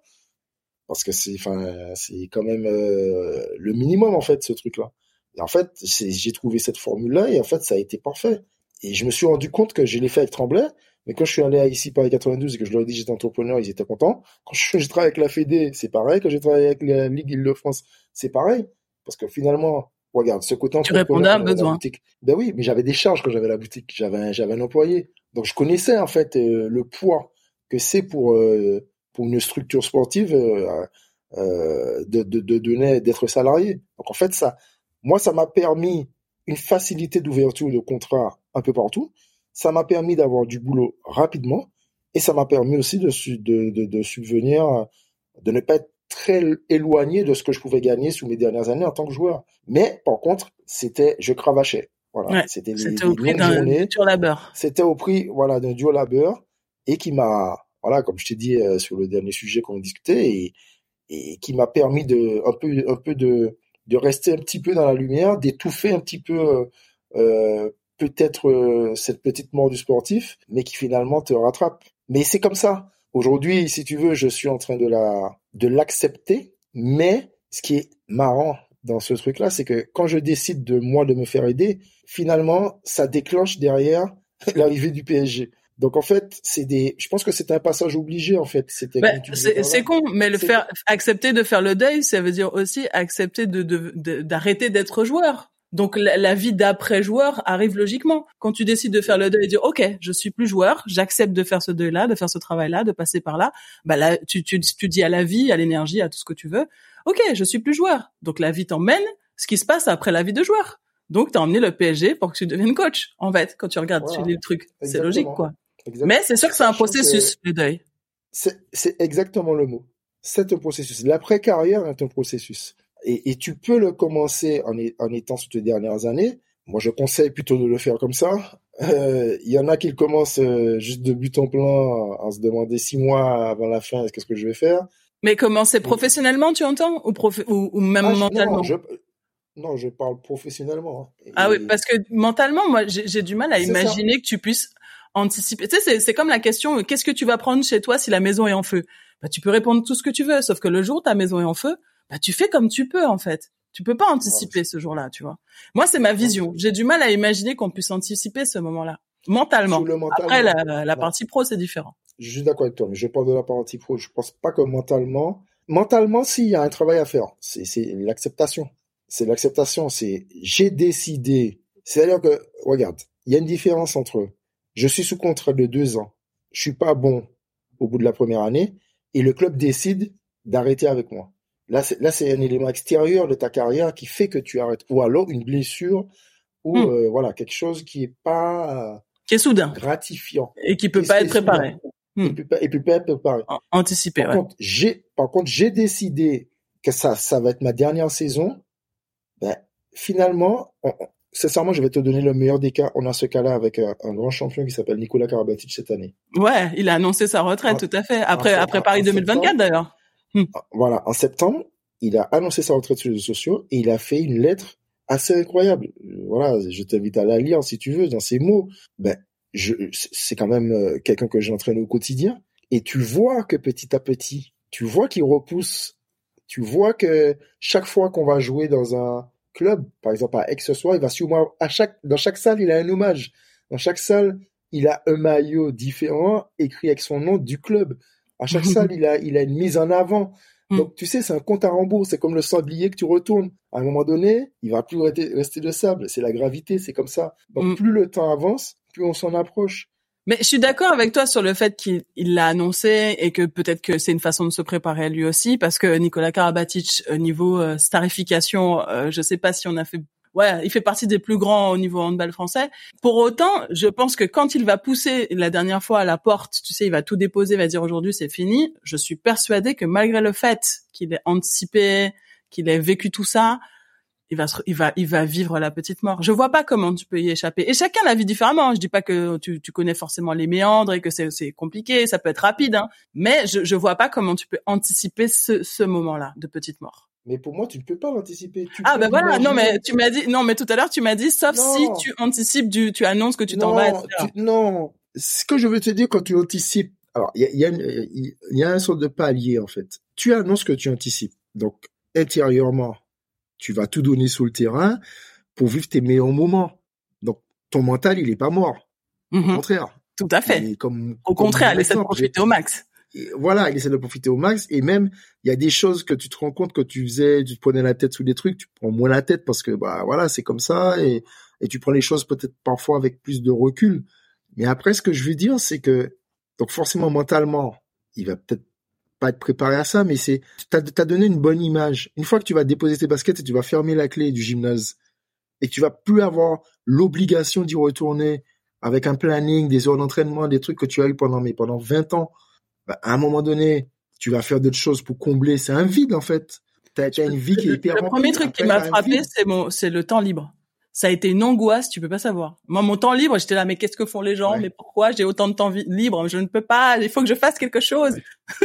ben voilà. Ben moi, je me suis pas laissé ce temps libre là. Non, voilà. Moi, je me suis pas laissé. Moi, j'ai rempli tout de suite et encore presque plus fort parce que là, c'est c'est plus tu vas à l'entraînement euh, à l'entraînement du matin et tu fais la, tu manges tu fais la sieste l'après-midi tu retournes le soir là c'est vraiment tu tu travailles toute la journée mais Dieu merci de mon parcours quand j'ai eu mon entreprise c'était déjà ça Ouais. mais on, l'a pas anticipé de la même façon parce que moi j'avais hâte d'avoir du temps libre, tu vois. Toi tu toi tu, ah, tu as une vision où tu t'es dit ah mais c'est génial. Euh, enfin moi j'ai peur d'avoir du temps libre donc il faut que au contraire je fasse plein de trucs.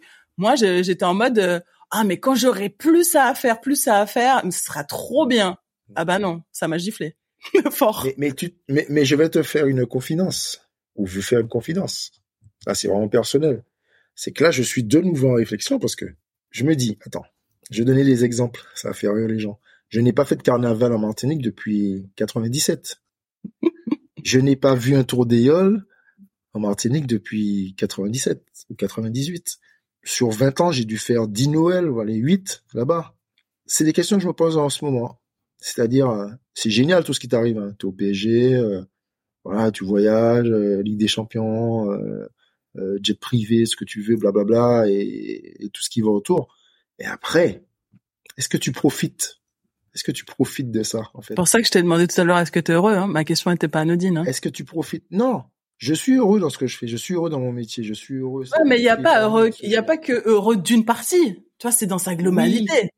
Non, je suis heureux dans ma globalité, mais je suis obligé de me poser ces, questions parce que, ouais, je sais pas, je vais avoir 45 ans l'année prochaine. Je suis parti en Martinique à l'âge de 17 ans. Euh, quand je te dis je suis parti, je suis parti en 97. Je, je me dis euh, tous les années mes, mes couillons de potes, les Jérôme que tu connais, les Yann que tu connais, qui m'envoient des vidéos pendant le carnaval et qui me disent ouais t'es où t'es où t'es où? Ça ça fait 20 ans qu'ils me disent t'es où? Plus de 20 ans.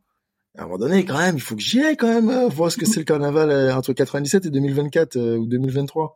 À un moment donné, il faut que j'en ai marre de regarder le Tour des Yoles à travers des, des, des, séquences vidéo de, sur euh, Internet.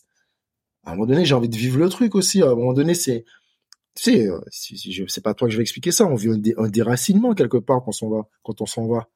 On, on se rend pas compte. On, on, se rend compte surtout de la chance qu'on a de pouvoir partir parmi tant de de jeunes qui, qui auraient pu partir.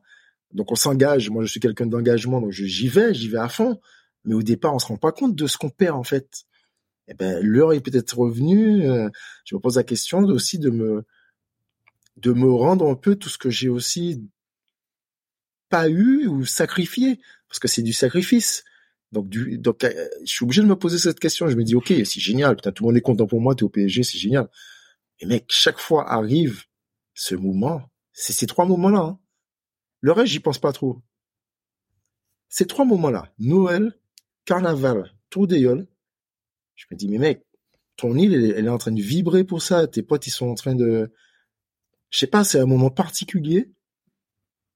Eux, ils sont hyper fiers pour toi. C'est mes potes, ils me disent, tu les as déjà entendu dire ça. Oh, des fois, ils me disent, hey, tu vas arrêter tes conneries en vacances, t'as une carrière. ils me disent toujours ça, t'as une carrière. Ils sont hyper fiers pour moi. Et, et ils me le rendent bien quand je rentre en Martinique.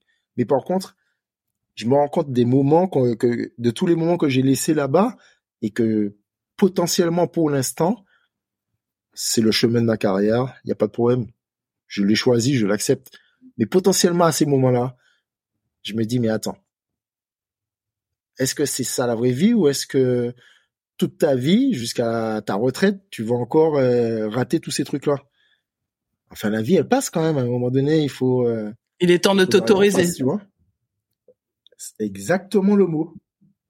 Exactement le mot. Il est temps aussi de, parfois de m'autoriser. Et bon, toi, tu me connais un peu, un peu bien, mais c'est vraiment un défaut chez moi. Je, je ne m'autorise pas grand-chose, moi. Je suis hyper exigeant avec moi-même, parfois avec les autres, et je m'autorise très peu de choses. Et euh, c'est peut-être peut-être ça mon secret hein, de longévité, hein, je ne sais pas. C'est le secret de ta discipline, ça c'est sûr de ma discipline, ça c'est sûr.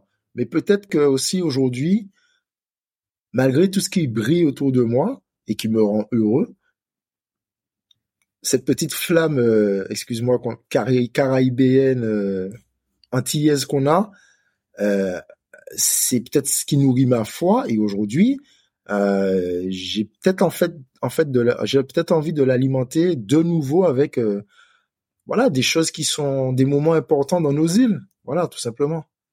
Et ça, euh, je n'ai pas encore trouvé encore euh, la solution pour me l'autoriser. Je n'ai pas encore trouvé. Alors c'est ce qu'on te souhaite, de trouver euh, un moyen de t'autoriser? Ben ouais, ouais. Vous pouvez me le souhaiter, ouais. J'espère que ça va arriver euh, rapidement. bon alors c'est que, je, que je pour l'avenir, c'est d'avoir de m'envoyer des photos de toi au carnaval, au Tour des Yoles. Attention pour le Tour des Yoles, apparemment euh, entre le Tour cycliste, les JO, etc. Ils ont peut-être bougé les dates là 2024, donc tu feras attention quand tu prendras ton billet. Mais j'attends la photo. Non, non, non, mais j'irai pas cette année. C'est, c'est clair. Je te dis ça, je me projette dans ce que je te dis là, c'est que après moi, je suis quelqu'un qui fonctionne à court et moyen terme. Le long terme, j'ai un peu du mal, je t'avoue. J'ai un peu du, mal sur le long terme. Donc, là, quand je regarde euh, mon chemin de vie là, de ce, que j'ai à faire, là, j'ai signé un contrat de deux ans qui est aligné au contrat du, numéro un. Bah, je me suis dit, euh, à moyen terme, fais tes deux ans, vois, fais un bilan après ces deux ans-là, et, et, et, et, j'ai envie de dire, reprends rendez-vous avec toi-même pour savoir ce que tu as envie de faire, en fait. c'est un peu ça que j'ai envie de dire. Reprends rendez-vous avec toi-même. Parce que pendant ces deux ans-là, j'ai encore un autre truc à faire, c'est que je, suis allé jusqu'au titre 5 de coach. Le titre maximal, c'est 6. Donc l'année prochaine, je vais m'engager dans, dans le 6 pour... Voilà, le métier de coach, on sait très bien que c'est le fusible numéro 1. Il faut quand même que si demain, je, je saute du bateau, que, que je ne me retrouve pas non plus... Euh, que tu es une boîte de sauvetage. voilà. Et comme je suis quelqu'un qui est toujours en anticipation, euh, comme tu l'as compris, voilà, je vais anticiper ça. Et puis, euh, on verra dans deux ans. Voilà, je me dis, euh, vis ce que tu as eu pendant deux ans, et puis, euh, et puis on, fera un bilan. On, on prendra rendez-vous avec toi-même parce que, parce que le temps de l'autorisation personnelle commence à se faire sentir. Pour tous ceux qui nous écoutent, qui sont encore sportifs et qui vont arrêter un jour, c'est immuable. Qu'est-ce que tu leur dirais? Euh, profitez à fond pendant que vous pouvez, jusqu'au maximum. Profitez à fond. Euh, et pour anticiper l'après? Attends, j'ai une autre phrase aussi, parce que profitez à fond et, et, et surtout, soyez des hommes et des femmes solides dans votre activité pour que vous n'ayez pas à vaciller quand elle va s'arrêter. voilà ce que je veux leur dire. Les racines. Il faut avoir de, de, des racines solides pour euh, pour affronter la, la tempête après. Parce que finalement, le sport, m'a, moi, m'a fait devenir l'homme que je suis aujourd'hui. Donc, essayez, essayez d'avoir des bases solides pour que quand tout ça va s'arrêter, euh, vous soyez aussi solide dans la deuxième vie et aussi solide que vous l'étiez dans la dans, dans la première. Voilà. Ok. Merci beaucoup, Patrice. Pas de quoi, Vanessa. bon match euh, demain contre Aix. Ouais. Bon, quand les auditeurs entendront ce podcast, tu auras, on aura déjà le résultat du match. Hein. Donc voilà. Et puis, euh... je salue tout le monde, tous les gens qui t'écoutent. Euh, et puis je tenais, à... je tenais à te féliciter pour ce que tu fais. Je tenais à te rendre hommage parce que même si euh, tout le monde ne sait pas, mais euh, on s'est côtoyé pendant un moment, c'était pas facile pour toi.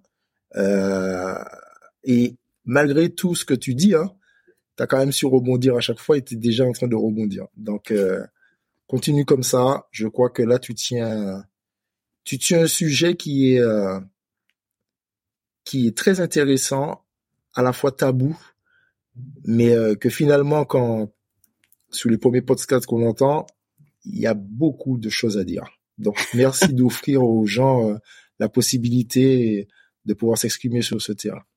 Bah écoute, euh, pas, hein. je ne cache pas mon émotion, non, mais je, je, je, fais la meuf, mais en fait en vrai, voilà, j'ai la larme, c'est sûr.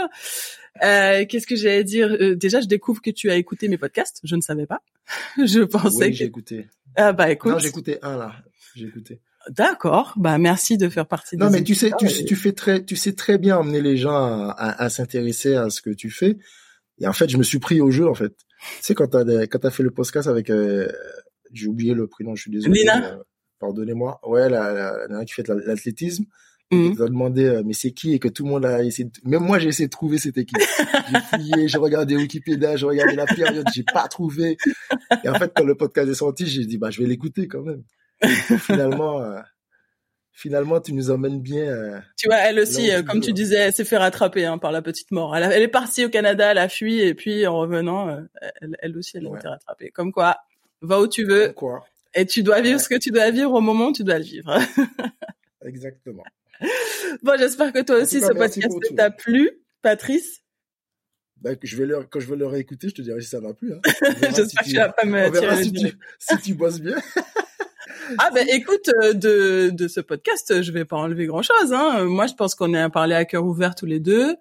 Je te connais assez pour savoir que, que tu es quelqu'un déjà de très généreux dans ta façon de vivre. Tu parlais de donner, donner, donner. C'est vraiment, vraiment l'image que j'ai de toi, donner. Dans ce podcast, euh, évidemment, tu es le généreux que je connais, mais tu as aussi apporté l'honnêteté, la, clairvoyance, tu vois, parce que y a des gens qui viennent dans ce podcast et qui, on l'entendra dans les prochains épisodes, que tu, tu vois bien qu'ils biaisent une partie de la vérité. Tu vois que ils sont encore dans ce qu'on appelle le soi fort. Ne montre, on attend du sportif qu'il soit un super héros, euh, qu'il doit avoir une parole de, de, de, fort. Il y en a une, une autre qui m'a témoigné qu'elle a été voir MC et que la psy lui a dit euh, ah mais euh, vous venez me voir, euh, ah, c'est bizarre, un sportif de haut niveau, ça doit être fort. Hein. c'est bizarre que vous pensiez être fait. Enfin, tu vois, elle, enfin, même un psy finit par lui renvoyer à la tête qu'elle est, elle est pas forte, alors qu'en fait, on est juste humain, bordel. Arrêtez de, demander à être des super héros, on l'est pas, mm. on l'est clairement pas. Et un documentaire comme Strong le prouve, et puis et puis d'autres personnes aussi. Exactement. En parlent. J'ai pas encore vu le documentaire. Faut que je, faut que je. J'ai pas encore vu non plus. Pourtant, c'est un pote qui l'a fait, mais j'ai toujours pas vu. Bon. bon ben chers auditeurs, j'espère que cet épisode euh, vous a plu. Si tu veux partager ton expérience, si tu veux faire partie de mes teammates et que tu souhaites que je t'accompagne, tu peux me contacter sur les réseaux sociaux, comme Patrice me m'envoie des petits messages des fois, commenter mes mes stories, mais également sur mon mail vanessa.gladon@gmail.com. Si tu souhaites comprendre comment je peux t'aider, l'appel découverte est offert. Si ce podcast te plaît, n'hésite pas à lui mettre 5 étoiles sur la plateforme que tu utilises et je t'invite à le partager à ceux à qui il pourrait plaire. N'oublie pas que la vie est un sport incroyable et que tant que la partie n'est pas terminée, rien n'est jamais perdu. Je pense que Patrice ne va pas me contredire si je dis que il faut se battre jusqu'au bout, jusqu'au gong, jusqu'au sifflet final, jusqu'à la ligne d'arrivée et abonne-toi pour ne rien manquer. Allez, je te donne rendez-vous très vite pour un nouvel épisode de The Glad One podcast.